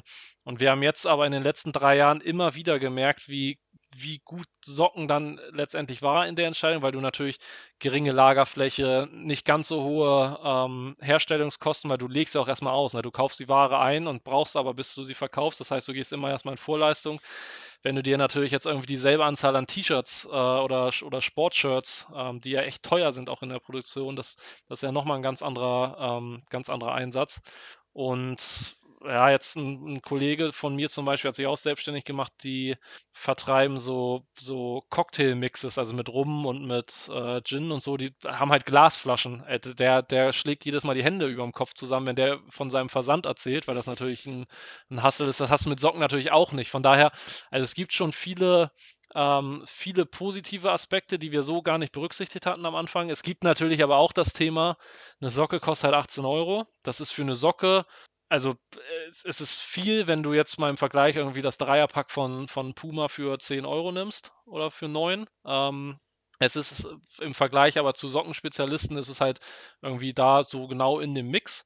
Ähm, es ist 18 Euro, ist jetzt aber auch nicht viel, ne? Also wenn du sagst, wir sind drei Leute und äh, Büro und Shopsystem und Lager und die Leute, die es verpacken und und und und und. Also du musst schon ganz schön Stückzahlen natürlich haben, ähm, damit du das, damit du überhaupt deine Fixkosten decken kannst. Und von daher, das war halt für zum Start war es ein absoluter Glücksfall. Ähm, und jetzt haben wir halt so ein bisschen die Herausforderung zu sagen, wie, wie kann man das irgendwie so skalieren, dass es, ähm, ja, dass das wirklich ein seriöser, seriöser Business Case ist. Und standen so ein bisschen vor der, vor der Wahl, wollen wir jetzt irgendwie alles machen? Also wollen wir eine komplette Triathlon oder Running Brand werden? Das heißt, wir, wir machen Hosen, äh, T-Shirts, Longsleeve, Hoodie, Regenjacke, Mütze, Handschuhe und so weiter und so fort. Haben uns da erstmal dagegen entschieden, sondern haben gesagt, so wir wollen halt, mäßig so. Mhm. Ja, genau, zum Beispiel. Und ähm, mhm. wir haben uns aber dagegen entschieden, haben gesagt, nee, wir wollen ein Sockenspezialist bleiben, wollen uns da behaupten und bringen jetzt dieses Jahr zwei neue äh, Arten von Socken zum Beispiel noch auf den Markt. Ähm, und haben auch noch irgendwie drei, vier weitere Ideen, die jetzt dann irgendwie das, das Jahr drauf oder vielleicht dann in zwei Jahren kommen. Also wir wollen halt diesen Bereich noch deutlich stärker machen und dann aber ab und zu mal mit so geilen Accessoires ähm, krönen quasi. Also haben jetzt gerade Headbands rausgebracht, die auch in Portugal produziert werden mit einem echt mhm. geilen Material, wie ich finde. Ähm, sitzen gerade an einer, an einer Lifestyle-Linie und, und also wollen halt immer so ein bisschen rechts und links gucken.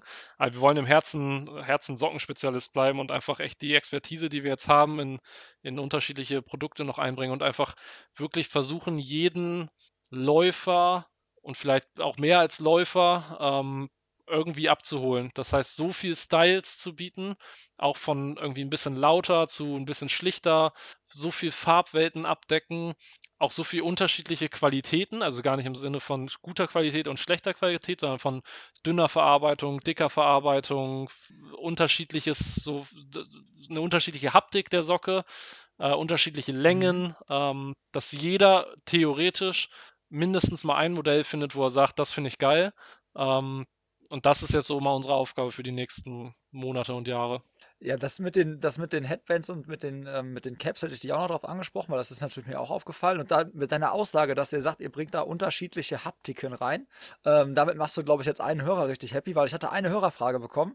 Ähm, der sagte ja, er findet die Socken halt mega geil, aber er sagte, gibt es die auch irgendwie, also die ist so, die ist so dünn. Gibt es auch eine, eine dickere Variante? Also anscheinend dann kommt da, äh, kommt da wahrscheinlich ja. dann bald was, ne? Also äh, gibt es jetzt schon. Ähm, äh, wenn der sagt, die ist so dünn, dann hat er mhm. wahrscheinlich die Triathlon-Socke gehabt. Äh, wir haben momentan Triathlon, die wird jetzt bald umbenannt in Ultralight und wir haben die Running-Socke. Ja. Wir nennen sie in Ultralight, weil Triathlon die Radfahrer sagen dann, oh, die Triathleten, die können kein Rad fahren und die Läufer sagen, kann man mit der Triathlon auch laufen oder ist sie nur zum Radfahren? Das ist halt so ein bisschen, Triathlon ist halt schon mhm. eine Nische, deswegen wir bezeichnen sie und, und nennen sie dann auch irgendwann offiziell in Ultralight. Die ist halt richtig dünn, atmungsaktiv, ganz leicht. Ähm, und so, das ist wahrscheinlich derjenige, der dir die, äh, die Nachricht geschrieben hatte, wahrscheinlich die. Und die Running sind schon deutlich dicker, haben ein anderes Material und sind einfach von der, von der Stärke her sind sie mehr, mehr gepolstert, bietet so ein bisschen mehr Komfort. Das ist immer so ein bisschen eine, eine Geschmackssache, was man lieber mag. Ähm, jetzt Philipp Flieger, unser, unser Marathon-Profi, der jetzt drauf setzt, der läuft zum Beispiel eigentlich fast nur in den Running, weil er sagt, der macht halt so viel Kilometer die Woche, dann nimmt er irgendwie alles an Dämpfung und Komfort, was er kriegen kann.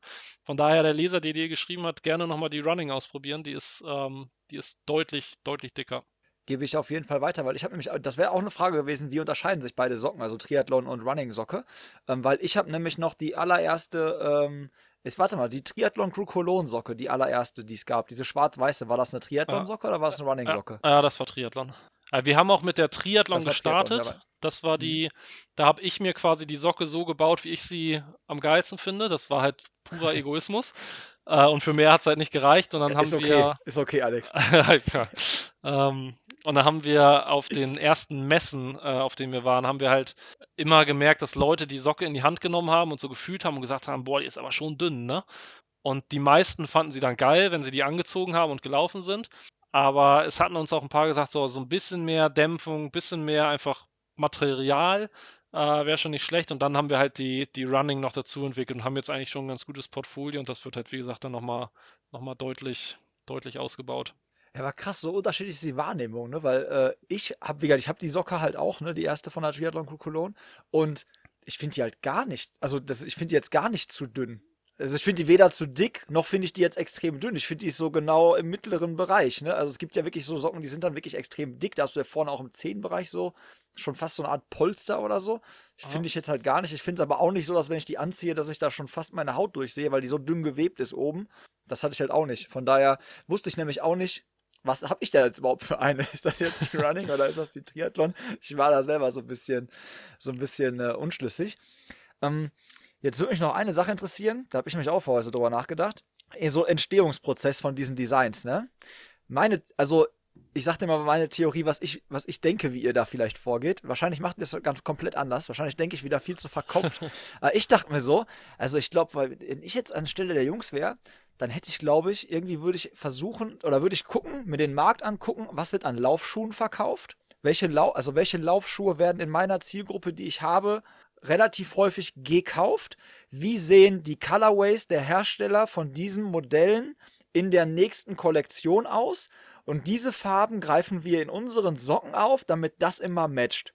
Das war so, so, so habe ich gedacht. Ja. Jetzt würde mich mal interessieren, tickt ihr auch so oder, oder geht ihr da auch mehr diesen, nee, wir machen ein geiles Design und äh, das passt, weil die Schuhe, also das ergibt sich automatisch irgendwie so. Ja, also deine, deine Vorstellung ist schön und das wäre natürlich auch das, das, die Idealvorstellung wäre natürlich cool, wenn man, wenn man das machen würde, weil es wäre ja sowohl für den Schuhhersteller als auch für uns irgendwie gut. Also es gab zum Beispiel dieses Jahr äh, die, die Endorphin-Serie von Saucony. Die hat halt mit einem unserer Sockendesigns so gematcht. Also das, das war wirklich wie abgesprochen, aber es war halt nicht abgesprochen. Einfach aus dem Grund, dass die Laufschuhhersteller sind halt immer so ungefähr ein Jahr im Voraus. Ähm, wir noch nicht ganz. Ähm, das haben wir aber noch nicht geschafft, so einen langen Vorlauf, aber von wir legen uns auf ein Design fest, bis auf es geht äh, in den Markt, sind es halt mindestens mal vier, eher fünf bis sechs Monate, weil du, weil du erstmal anfängst und machst ein Sample. Dann guckst du dir an, zum Beispiel wie diesen Fall, den ich vorhin geschrieben hatte, da waren die Linien in einem schlechten Winkel und dann sah es irgendwie doof aus. Das heißt, du musst das Sample nochmal anpassen. Dann merkst du, ah, die Farbe sieht irgendwie doof aus. Ich muss nochmal irgendwie eine andere Farbe nehmen, irgendwie einen anderen Blauton oder einen anderen Grünton. Und dann, dann kommst du halt zur finalen Produktion. Und wenn wir jetzt uns an, also wenn wir jetzt sagen, der neue, nennen wir einen Hersteller, äh, der neue Nike Vaporfly, geil, da machen wir eine geile Wettkampfsacko draus, weil irgendwie drei Viertel der Marathonläufer läuft diesen Nike-Schuh. Ähm, bis wir unsere Socke auf dem Markt haben, gibt's halt schon, ist der Colorway schon wieder so alt, dass es da schon wieder drei neue Colorways gibt. Deswegen würden wir immer so ein bisschen hinterherlaufen. Deswegen ist ja, okay. die Vorstellung schön und, und wäre natürlich geil. Ähm, ist de facto aber leider nicht möglich, aber es gibt halt mittlerweile irgendwie zu irgendeinem Schuh matcht es, matcht es immer. Ja, ja, okay, aber guck mal, siehst du, dann war meine Vorstellung mal wieder. Ich, das war sowas, wie würde wie würd ich herangehen, habe ich mir halt so gedacht. Dann denke ich mir so, okay, das wäre natürlich eigentlich, dann hast du halt genau dann jetzt relativ deine Zielgruppe abgesteckt, die dann halt auch so eine Schuh laufen, die auch bereit sind, dann halt, ne, oder die so performance-mäßig unterwegs sind und so eine Performance-Socke auch haben wollen. Und dann hättest du ja schon relativ gut abgedeckt. Aber okay, das ist, ist sehr sinnvoll, was du erzählst, dass es halt einfach noch nicht klappen kann halt, ne? Aber. Ja ja, mal gucken. Vielleicht, äh, entweder werdet ihr im Zyklus, äh, passt ihr euch dem Laufzyklus an oder vielleicht wird es auch weniger Colorways in Zukunft geben, ne? Wer weiß das schon. Ähm, jetzt habe ich hier, äh, habe ich hier noch so ein paar Sachen auf meinem, auf meinem schlauen Zettel stehen. Ähm, da hast du so ein paar auch halt schon echt gut von, gut von äh, beantwortet. Was mich noch interessieren würde, so zum Beispiel war so eine Sache, wie verteilt sich das bei euch? Online und Handel. Also ihr habt ja auch äh, Handelspartner, wo man, also quasi im Handel kann man die Socke ja kaufen und ihr kann sie online kaufen. Ähm, ist das, wie, wie ist das Mischverhältnis? Also wo, wo werden mehr Socken verkauft oder wie verteilt sich das so? Weißt du das aus dem Kopf oder ist das zu speziell? Ähm, boah, ich, ich, also ich kann jetzt keine, keine prozentuelle Angabe genau sagen, also einfach weil ich sie nicht weiß. Ähm, online mhm. ist schon noch, schon noch stärker bei uns. Ähm, das Offline-Geschäft, das heißt mit unseren, ähm, mit unseren Händlern, war eigentlich ein ganz großes Thema für 2020 bei uns. Und dann kam halt leider dieser Coronavirus und das, das, das Geschäftsjahr war für die meisten Laufläden ja trotzdem gut, trotz der Schließung, mhm. ähm, weil es einfach unglaublich viele Laufeinsteiger gab. Und die, die Wochen der Schließung irgendwie gut abgefangen werden konnten. Aber natürlich muss man da auch jeden Händler verstehen, der dann sagt, boah, die Zeiten sind gerade un so unsicher und wer weiß, vielleicht muss ich nochmal zumachen und ähm, ich habe die, die Ordern für das, für das nächste Quartal habe ich halt auch schon abgegeben, aber da kommt auf jeden Fall Ware nach und ich weiß nicht, ob ich überhaupt offen bin. Ich nehme jetzt mal lieber keine neue Marke mit rein. Also das, das muss man verstehen und das können wir natürlich auch total verstehen. Deswegen konnten wir das noch nicht so ausbreiten, wie wir das eigentlich vorhatten. Ähm, ist jetzt für 2021 geplant. Jetzt ist der Handel halt seit irgendwie zwei Tagen offen. Ähm, und die haben natürlich jetzt auch erstmal, erstmal bessere Sachen zu tun, als, als sich jetzt um neue Marken zu kümmern, weil eine, eine neue Marke einzuführen ist auch immer erstmal ein bisschen Arbeit. Ähm, aber das ist auf jeden Fall ein Bereich, den wir, den wir angehen wollen. Und was, glaube ich, auch total Sinn macht, weil also wir sind halt immer noch ein Startup. Ähm, jetzt von deinen, äh, von deinen Followern kennen uns jetzt viele.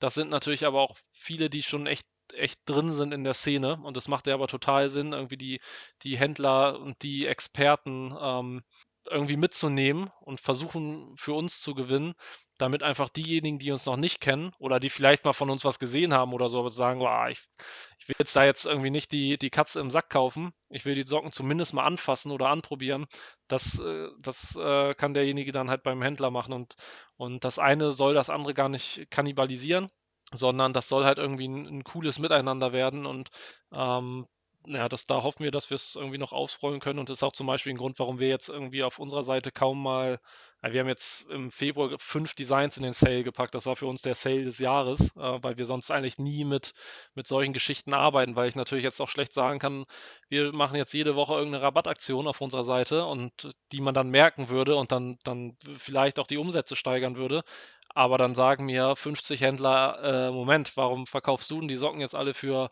14 Euro und von mir forderst mhm. du aber 18 Euro zu nehmen? Das wäre ja total unfair. Und es, es, soll halt immer ein Miteinander ja sein. Und, und ähm, bislang haben wir echt mit den Händlern, mit denen wir zusammenarbeiten, ein total gutes Verhältnis und total gutes Miteinander. Und gefühlt hat jeder irgendwie diese, diese Corona-Krise irgendwie positiv ja, irgendwie mitgemacht ähm, und es ist positiv geblieben. Und ähm, ja, jetzt gucken wir mal, ob wir da dieses Jahr vielleicht noch mal ein bisschen mehr bewegen können in dem Bereich. Ich hatte ja vorhin schon einmal gesagt, ich habe, dass ich den Podcast nochmal gehört habe, so, ne? Und da ging es nämlich gerade, als mein, als ich quasi nach elf Kilometern wieder zu Hause war, war genau gerade der Punkt gekommen, wo ihr, ähm, wo dich äh, Niklas Bock angesprochen hat, ey, braucht ihr nicht noch einen Außendienstmitarbeiter, wo du quasi so eine freie Stellenbeschreibung einmal so rausgehauen hast, der genau diesen Part übernehmen würde, so ein Bindeglied zu sein, halt zwischen euch in Hamburg und quasi den, den vielen Laufshops oder speziellen Händlern. Habt ihr da inzwischen äh, jemanden fürs Team gefunden, der den Part dann übernimmt, sobald es, sobald sich die Tore der Laufshops, quasi die Türen der Laufshops wieder öffnen, der dann da mal anklopft, wenn die ein bisschen wieder im normalen Business drin sind? Äh, ja, wir haben, wir haben sie noch nicht besetzt, die Stelle ähm, weil dann einfach, also es muss sich halt irgendwie, irgendwie rechnen und da, da, da waren wir irgendwie noch nicht. Wir hoffen halt, dass, dass sich das jetzt irgendwie so ergibt, ähm, dass wir uns das auch leisten können und gibt irgendwie, mhm. gibt, gibt schon Kandidaten, die wir, die wir ganz gerne hätten. Ähm, ja, das ist, das wird sich jetzt hoffentlich irgendwie die nächsten Wochen und Monate entscheiden, wenn, wenn nochmal irgendwie der ein oder andere Händler mit dazukommt. Ähm, und dann wollen wir ja auch genau diese Stelle besetzen. Da geht es dann auch gar nicht darum zu sagen, äh, wir stellen ja jetzt einen Vertriebler ein und der ähm, sorgt jetzt dafür, dass wir nochmal zehn neue Händler bekommen, sondern da geht es dann ja darum, dass wir den Händlern einfach den, den bestmöglichen Service bieten wollen, weil wir halt kein Fan davon sind zu sagen, so, hier sind 100 Socken, ähm, her mit der Kohle, 30 Tage Zahlungsziel und sieh zu, wo du bleibst, sondern wir wollen ja gerade dieses Miteinander. Also wir wollen dass die uns die Socken abkaufen natürlich. Wir wollen aber auch, dass sie die Socken weiterverkaufen und wir wollen, sei es mal einen Lauftreff zusammen machen. Wir, wir denken immer viel in Events, was jetzt natürlich total schwer ist. Und das muss aber alles koordiniert werden, abgesprochen werden, organisiert werden und das sprengt gerade jetzt halt die Kapazitäten von mir dann zum Beispiel. Das ist halt dieses kleine bisschen, mhm. was, was zu viel ist. Ähm, und dann diese Stelle, die wir da schaffen wollen, ähm, ist halt gar nicht nur Sales getrieben, sondern auch, auch Service getrieben. Ähm, und deswegen macht das, macht das jetzt Sinn und es ist halt, es fehlt so, so ein Ticken, so ein Ticken, dass man sagen kann, man mit ruhigem Gewissen kann man das machen, weil wir immer, immer eher vorsichtig und, und konservativ planen und nicht das ganz große Risiko eingehen, aber hoffentlich irgendwann soweit sind. Klingt aber auf jeden Fall ähm, vernünftig und klingt auch für die Händler halt gut, ne? weil der muss ja wirklich dann das Produkt auch. Ist ja cool, dass ihr habt dann einen Touchpoint wieder zum Kunden. Der Kunde kann die Socke mal anfassen und gucken und so, ne? Und das ist ja dann wirklich für euch ein Win und für den, für den, für den Shop ja quasi auch, ne? Wenn er dann sagt, ich habe die im Programm und da kannst du dann wirklich gucken, welche Socke passt. Also ich, wenn meine Frau Schuhe kauft, die wird auf jeden Fall äh, gucken, ob sie noch passend farblich irgendwas dazu kriegt. Und da sind natürlich eure bunten Socken dann. Da wird dann schon irgendein Schuh, wie du schon sagtest, äh, das matcht dann automatisch bei irgendeinem Modell ganz gut.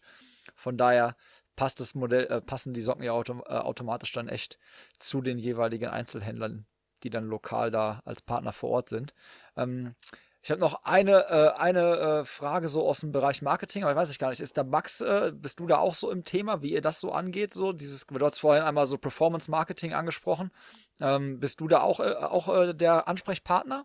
Ähm, ja, wie ihr das auch. So also der, also Marketing ist ein extrem breiter Begriff. Wenn es jetzt Richtung Performance Marketing geht, ist Max ja. ähm, mehr drin im Thema. Also ich, ich, ich kann die Basics, aber wenn es jetzt irgendwie um, um das absolute Nerdwissen geht und, und ROAS und hier und da, dann, dann hat Max da die Insights. Ähm, nein, nein, nein. So, aber so auch da spielen nicht. wir uns halt die Bälle zu und letztendlich machen wir auch das irgendwie ja. viel Seite an Seite.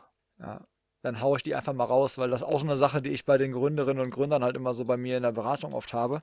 Ähm, die dann halt, dann bewerbe ich das da, dann, ich, dann sehe ich die Businesspläne, dann steht dann irgendwie drin so 500 Euro Marketingbudget. Uh, ja, damit mache ich dann meine Marke bekannt so. Bei Instagram und Facebook kann man ja einfach, geht ja ganz einfach, kann ich immer die Zielgruppe relativ schlank zusammensuchen und dann und dann sage ich denen halt auch immer, ich so, ey Leute, dass äh, die 500 Euro, wenn du das nicht, wenn ihr das nicht richtig macht, so das ist, dann, dann kannst du die auch aus dem, kannst du aus dem Fenster auch werfen, Tante Holle spielen.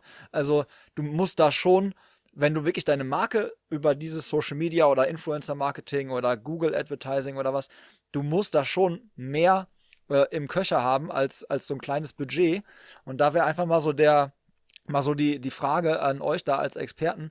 Für so folgendes Szenario. Ich, ich baue einfach mal ein Szenario. Jetzt äh, stell dir mal vor, irgendwie äh, Marketingbudget, sagen wir mal 5000 Euro, um ein Produkt äh, zu promoten, so, ne?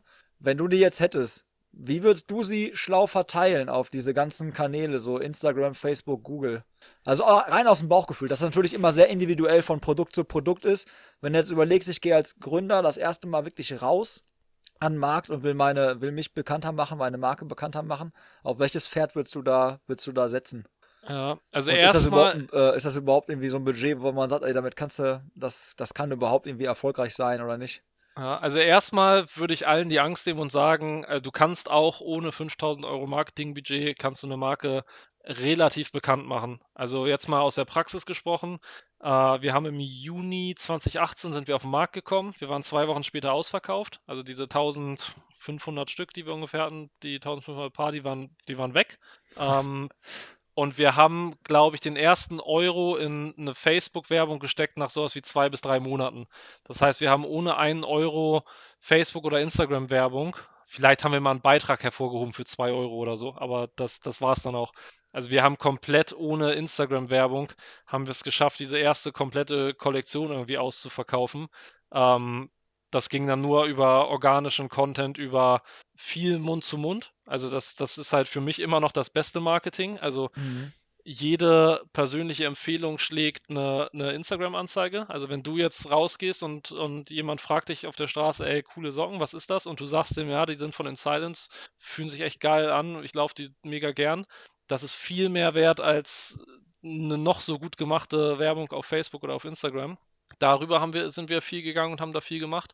Und wenn du mich jetzt aber fragst, du hast das Budget und würdest es verteilen, dann, dann ähm, würde ich mehr auf Facebook und Instagram gehen, auf Google. Und Facebook und Instagram ist ja eigentlich eine, eine Suppe, wenn du so willst, weil du es, also ah, die gehören ja zusammen und du steuerst beides über, über einen genau. Facebook Business Manager. Ähm, und ich würde dann versuchen, ähm, ja, eine, eine, eine gute Zielgruppe zu finden, ähm, und wird versuchen, irgendwas Außergewöhnliches zu machen. Äh, das heißt, über irgendwelche Creatives zu gehen, die, die, ja, bei denen du einfach hängen bleibst. Du weißt es ja selber, wenn du durch Instagram scrollst oder durch bei Facebook ist, finde ich, noch schlimmer. Du scrollst da halt durch und eine Werbung fällt schon fast gar nicht mehr auf, weil du einfach drüber, drüber wischt. Und ja. wenn du da aber einen Eyecatcher hast und was Besonderes, dann ist zumindest ja. die Chance schon mal da, dass du auffällst. Und ich würde dann, ich würde halt, ich würde halt gucken, dass man es gut anlegt und, und dass du auch mit zunehmendem Werbebudget, was du dann vielleicht hoffentlich hast, mit zunehmendem Erfolg, dass du nicht leichtfertig wirst, sondern weiterhin so bedacht damit umgehst, als hättest du ganz, ganz wenig. Ähm, weil also Geld zum Fenster mhm. rausschmeißen ist immer doof. Egal, ob du jetzt gerade viel davon hast oder wenig. Und deswegen halt einfach immer ganz klar, ganz klar dir die Ziele setzen. Wen willst du erreichen? Womit willst du ihn erreichen? Soll es eine reine, soll es eine reine Produktwerbung sein? Also du siehst dann nur ein Produktbild der Socke oder soll es vielleicht eine Image, eine, eine, eine Branding-Ad sein? Also du siehst vielleicht irgendwie noch mit einer geilen Szenerie und beim Radfahren Berge im Hintergrund und du hast natürlich auch die Socke. Die Werbung wirkt ja nochmal ganz anders auf dich als nur ein Produktbild. Und das sind halt so Themen, damit musst du dich irgendwie beschäftigen und musst, musst äh, gucken, was, was ist das Beste. Wahrscheinlich ist es ein Mix aus den beiden. Ähm, und dann musst du da irgendwie dein, dein Budget verteilen. Ja, finde ich, äh, finde ich auf jeden Fall richtig guter Hinweis. Ich hatte letztens auch noch so die ähm, so ein Interview halt auch arbeitsbezogen mit einem mit einem Gründer und äh, der sagte, der sagte halt auch das Gleiche so. Ne? Der sagte halt auch, hey, dann äh, man, man muss schon ein bisschen was investieren, aber es muss jetzt auch nicht halt total total übertrieben viel sein, aber du musst dir bewusst sein, dass nicht jetzt die erste Anzeige, die du schaltest, sofort dazu führen wird, dass die Leute dir die Bude einrennen. So, ne? Und der sagt halt auch am besten halt, das ist ja auch das, warum Influencer-Marketing einfach saugut funktioniert, weil es im Prinzip eine Art von Mund-zu-Mund-Propaganda ist. Jemand, dem du vertraust, sagt dir, dass das Produkt gut ist und ähm, wenn, dann vertraust du ihm und äh, ja, führst dann halt eventuell eine Conversion halt aus. Ne? Das ist ja halt auch so ein bisschen was von Mund-zu-Mund-Propaganda. Ja. Und wenn das Produkt dann wirklich gut ist, dann haben auch alle was davon. Das ist ja auch dann das, was es dann halt so erfolgreich macht. Ja, ja und ich glaube, das dann, war der kleine Exkurs jetzt Richtung äh, Marketing. Ja, vor allem, vor allem musst du, glaube ich, auch immer gucken. Sagen, ich wollte nicht dazwischen funken. Ja, du, du musst, glaube ich, auch immer gucken, was für dich gerade passt. Also vielleicht bist du auch eine Brand, für die äh, Werbung digital gar nicht passt, sondern vielleicht ist für dich die, die, ähm, die Anzeige in der Zeitung total gut, weil dein, dein, deine Zielgruppe vielleicht, ähm, weiß nicht, gar nicht auf Instagram unterwegs ist. Ähm, wir ja. haben zum Beispiel in unserem Büro sitzen noch, sitzt noch ein Startup, das macht Uhren und für die funktionieren Zeitungsanzeigen total gut weil die sagen, die verkaufen Uhren für 400 Euro. Und die Zielgruppe ist wahrscheinlich auch ein bisschen älter. Also das sind jetzt nicht, nicht, vielleicht auch wir beide, aber so die Hauptzielgruppe ist wahrscheinlich irgendwie äh, nochmal eine Generation über uns. Und, also Mitte 40 oder so. Hm. Ja, und die, die gucken vielleicht, also die, die haben vielleicht Instagram und gucken da, aber für die ist das vielleicht glaubwürdiger und wertiger, wenn die eine Anzeige haben im zum Beispiel Hamburger Abendblatt als bei Instagram. Ja. Und so musst du halt auch gucken, welches, welches Produkt und welche Marke bietet sich an für den Kanal und welche, welche für den anderen. Das, das kannst du halt pauschal immer nicht so beantworten. Ja, das stimmt. Das stimmt. So, jetzt kommen wir zu äh, einer all allseits beliebten ähm, Kategorien und Rubriken. Wir sind ja schon, boah, eine Stunde 25. Das wird heute Long Run, hör mal. Ja, das wird heute ja, richtig Long Run. ja, müssen wir mal gucken.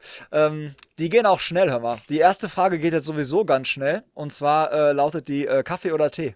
Kaffee, ganz klar. Was ist das für eine Frage? Ganz, ganz klar, ganz klar. Siehst du, sag ich doch gerade, geht schnell. Äh, Asphalt oder Trail? Oh, das geht nicht so schnell. As Asphalt. Kann man in Wir Hamburg. Trail laufen? Nee, eben nicht. Deswegen, wahrscheinlich, ich habe ich hab noch richtig, keine richtig geilen Trails, äh, bin ich gelaufen. Wahrscheinlich, wenn, wenn du mir den ersten geilen zeigst, dann, dann wahrscheinlich Trail. Aber jetzt, jetzt hier in Hamburg Asphalt. Okay. Ähm, dann äh, Bucketlist. Also gibt es äh, Rennen, die, die du noch auf dem, auf dem Schirm hast, wo du sagst, da, da will ich starten? Also jetzt Hawaii hattest du ja wahrscheinlich schon gesagt, aber was gibt es vielleicht noch Aha. so, wo du sagst, da muss ich hin? Äh, Allgäu-Triathlon, finde ich geil. Ohne Witz, der ging mir auch gerade durch den Kopf, als ich Hawaii angesprochen habe und so ein paar Bilder in den Augen, dachte ich auch so, Allgäu, war, bist du jetzt noch nicht gestartet wahrscheinlich dann, logischerweise? Nee, noch, noch nicht. Nee, nee ja, dann drücken wir mal die Daumen, dass du das, äh, dass das bald möglich ist, dass du da, wäre auch eine super Vorbereitung Richtung Hawaii dann. Kannst du gut mitnehmen. Ja, total. Äh, dieses Jahr ist, äh, ist da höchstwahrscheinlich was anderes geplant, aber 2022 äh, will ich da auf jeden Fall mal starten. Dann haben wir ähm, dein Schuhregal. Also was sind so die Schuhe, die, die du benutzt fürs, also für deinen typischen Trainingsschuh, deinen Wettkampfschuh und vielleicht auch so den, den du im Ironman anziehst? Äh, also Lieblingsschuh, weil ich den am häufigsten laufe, New Balance 1080. Das ist so der, mit dem ich die meisten Kilometer mache. Also immer, wenn ich nicht weiß, was ich für einen Schuh anziehen soll, dann den. Ähm, Ironman wahrscheinlich wäre es momentan der Next Percent, wobei der schon sehr schmal ist für meine Treter. Ähm, den Saucony Endorphin Speed laufe ich verdammt gern. Hoka Carbon X den 2, also den, den neuen laufe ich schon echt gerne.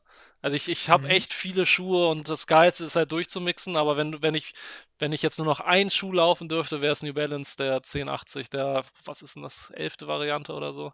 Also den, ja, den neuesten, den es gibt ein, ein buntes, äh, ein buntes Schuhregal auch. Ne? Aber du hast ja auch mal die passenden ja. Socken dann dazu am Start, dann, dass das alles matcht. Achtest du auf sowas eigentlich auch? Das habe ich noch gar nicht gefragt. Achtest du darauf? Also wenn du jetzt, bist du so ein, wenn du laufen gehst, dass alles so einen gewissen Style hat und alles so irgendwie so zueinander passt oder ist dir das Lachs und du greifst einfach egal? Nee, nee, acht, achte ich schon drauf. Also es, es gibt halt immer Phasen, ähm, also ich, ich wähle schon den Schuh, der gerade jetzt passt. Also ich würde jetzt nicht zu Intervallen irgendwie einen derbe, heftig gestützten, schweren Schuh anziehen, nur weil die Socke dazu geil passt. Ähm, aber ich versuche schon zu mixen. Ich bin halt häufig so, dass ich irgendwelche Socken, äh, irgendwelche Samples trage, die halt für ein halbes, also für in einem halben Jahr geplant sind. Die haben halt manchmal noch gar kein Design oder irgendwie, ein, irgendwie eine Farben, die wir jetzt eh nicht machen, dann passt das manchmal nicht. Aber grundsätzlich achte ich schon, schon, schon extrem drauf. Ja, muss man auch an der Alster eigentlich. Ist, ja, ist ja Alster ist sehen und gesehen Alster werden. Alster ist sehen und gesehen werden. Das ist wie Phoenix sehen in Dortmund. Das ist einfach, da muss man einfach aufpassen. ähm, dann haben wir so ein Ding wie äh, Läuferknigge. Also du kannst auch Triathlon-Knigge nehmen, ne? Also so Sachen, ähm, Kategorie Läuferknigge äh, als Beispiel, äh, damit du es besser vorstellen kannst. Ähm, es gibt ja immer diesen einen Typen bei Laufveranstaltungen, der sich in die erste Reihe stellt, der dann nach den ersten 100 Metern so einfach nichts mehr mit diesem Rennen zu tun hat. Das sind einfach so Sachen, so Tipps oder so Sachen, die einem auffallen, die man vielleicht lassen könnte. Ja, also was ich ganz schlimm finde, sind Gels einfach in, in, äh, in die Büsche werfen, also leere Gelpackungen. Und was mich richtig annervt, ist bei Verpflegungsstellen, wenn sich da Leute so last minute oder so auf, der, auf dem letzten Meter vor dich drängeln und alle Gläser oder alle, alle Becher einmal abräumen und du leer ausgehst. Das, das sind die rechtzeitig einräumen oder rechtzeitig ein, ein, ähm, einreihen und dann hat jeder was davon. Ja, äh, da hatte ich auch bei diesem, also Thema Verpflegungsstellen war halt schon öfters mal hier so, ne, also bei, ähm, bei Läuferknigge. Und dann gibt es auch immer diesen Typen, der, oder Frau, egal jetzt wer, ja. Auf jeden Fall, du siehst diesen Verpflegungstisch, du siehst so zehn Tische hintereinander. Es gibt überall das Gleiche, ja. Und er geht einfach zum ersten und bleibt stehen. So, blockiert ah. erstmal den ganzen Weg. So, ja. Anstatt einfach durchzulaufen, weil alles frei ist. Die, die mag ich auch besonders gerne. Ähm, ja, aber, oder, äh, oder derjenige, der sich die, die Becher schnappt und dir direkt vor die Füße werf, wirft. Ja, am besten noch auf den Schuh, so dass er schön nass ist, die Socke auch schön durchtränkt ist. Ja, herrlich. Aha. Ja. Ähm, dann kommen wir zu, hörst du selber Podcast? Also ich glaube, im Vorgespräch hatten wir ja. beide ja schon festgestellt, dass du, glaube ich, du hörst auch OMR. Ist das richtig, wenn ich das so interpretiere, dass du OMR-Podcasts einigermaßen regelmäßig hörst? Ja, ja, OMR sehr, sehr abhängig vom Gast. Ich äh, auch, da ja. interessiert mich nicht alles, aber wenn, wenn ich den Gast cool finde, also meistens höre ich so die, ich höre mir ja nicht jede Folge so die ersten zehn Minuten an, weil ich kann halt mit den, mit vielen Namen nichts anfangen, aber dann mhm. weiß man schon mal so ein bisschen, was macht der und woher kommt der. Den höre ich total gern. Gemischtes Hack, so der Klassiker.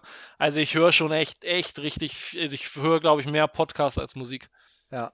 Ja, guck mal, sind wir beide, ticken wir beide da gleich. Also das sind auch die beiden, die du genannt hast, halt auch Sachen, die ich ähm, die ich mir auch anhöre. Bei Gemischtes Hack höre ich auch jede Folge und bei OMR handhabe ich es genauso wie du. Ich gebe äh, jedem erstmal zehn Minuten irgendwie so die Chance, mich zu überzeugen und dann äh, entscheide ich dann, ob ich weiter switche oder nicht. Aber ich glaube, das macht jeder so. Das machen die Leute wahrscheinlich auch äh, heute bei der Folge so, aber ich glaube, die ersten zehn Minuten haben wir sie alle abgeholt, Alex. Auf jeden Meinst Fall. Meinst du? Ja, sonst, sonst, sonst, müssen wir das Zitat oder die Sprachnotiz, wo ich über deinen Kaffee rede, müssen wir sonst an Anfang schneiden. Dann, ja, dann schaltet äh, keiner mehr auf. Und das, und, das, und das Feedback von dem Postboten, der mit der Bohne abgehauen ist. Ey. Ich frage mich, ja, genau. echt, wo, der Schlingel, wo der Schlingel ist. Ey. Vielleicht lasse ich den Postboten die Sprachnotiz schicken und stelle ihn mal zur Rede, was da jetzt so lange gedauert hat. Ja, ja frag ihn mal. Das wäre auch gut. Das wäre auf jeden Fall auch sehr authentisch. sehr gut. Ja. Ähm, damit sind wir jetzt quasi am, am Ende angekommen. Es hat mich mega gefreut, dass du dir die Zeit genommen hast. Wir haben eine ordentliche äh, anderthalb Stunden Session quasi äh, durchgezogen. Und äh, ja, hat mich echt mega gefreut, dich auf den Weg kennenzulernen, weil wir können uns da so auch noch nicht. Und äh, ist, muss ich gestehen, genauso geworden, wie ich es gedacht habe. So. Also ich habe gedacht, das äh, matcht relativ gut, weil ich glaube, dass wir beide in vielen Sachen, glaube ich, so ähnlich ticken. Und äh, also ich behaupte, das hat sich äh, für meinen Teil jeden Fall bestätigt. Ja, total gut. Also hat, hat mich gefreut. Ich hatte mich gefreut, als du mich eingeladen hast. Und dass es jetzt so einigermaßen spontan geklappt hat. Umso besser. Also mir hat es großen Spaß gemacht und ich hoffe, dass wir uns dann irgendwie äh, demnächst mal irgendwo über den Weg laufen. Das hoffe ich auch. Das hoffe ich auch. Wenn ich das nächste Mal in Hamburg bin, kündige ich mich auf jeden Fall mal vorher an. Ja, ähm, dann komme ich auch zur Schanze. Dann, dann nehme ich den ja? Weg auf mich. Ja, wir, können ja, wir können ja so einen so so ein, so ein Coffee Run machen quasi. Machen wir so einen Long Run und du zeigst mir die ganzen Coffee Spots und an jedem Spot trinken wir einen doppelten. Boah. Ja, machen wir. Und dann gucken wir, wir regelmäßig mal die Herzfrequenz vergleichen. Ja, ich wollte gerade sagen, kriegen wir einen Herzklabaster irgendwann, je nachdem, wie lang der Lauf wird. Das glaube ich auch. In diesem Sinne, ähm, vielen, vielen, vielen Dank. Euch vielen Dank fürs Zuhören. Und äh, ja, wir hören uns das nächste Mal. Macht's gut. Ciao. Ciao, ciao. Moinsen, Tobi. Ich trinke gerade meinen doppelten Espresso am Morgen, so wie immer. Und ich habe dir noch ein Feedback versprochen. Und ich muss sagen, der Espresso und die Bohne ist echt geil. Sehr, sehr kräftig und voll im Geschmack. Also echt so ein bisschen italienisch. Mag ich aber total gern. Geile Crema, das ist mir als allererstes aufgefallen, als ich mir den ersten gezogen habe. Und ich habe ja ähm, im Podcast auch schon gesagt, ich trinke deutlich mehr Espresso und Americano und solche Geschichten als Cappuccino. Von daher finde ich so einen vollen, geilen Geschmack echt cool. Von daher wird das nicht meine letzte Packung bleiben, das kann ich schon mal versprechen. Also geile Bohne, schnelle Beine, das wird man jetzt noch sehen. Von daher gehe ich gleich laufen. Hügelläufe und freue mich auf die Folge. Bis dahin, vielen Dank nochmal für die Aufnahme. Wir sehen uns bald und reingehauen. Vielen Dank fürs Zuhören. Mehr Content findest du auf Instagram, dem Blog auf unserer Webseite sowie Facebook und YouTube. Falls du Strava nutzt, dann schau gerne in unserem Club vorbei und werde Teil der Community. Ich freue mich natürlich auch über Feedback, ein Abo oder eine Bewertung auf iTunes, Spotify und Co. Pacepresso. Starke Bohne, schnelle Beine.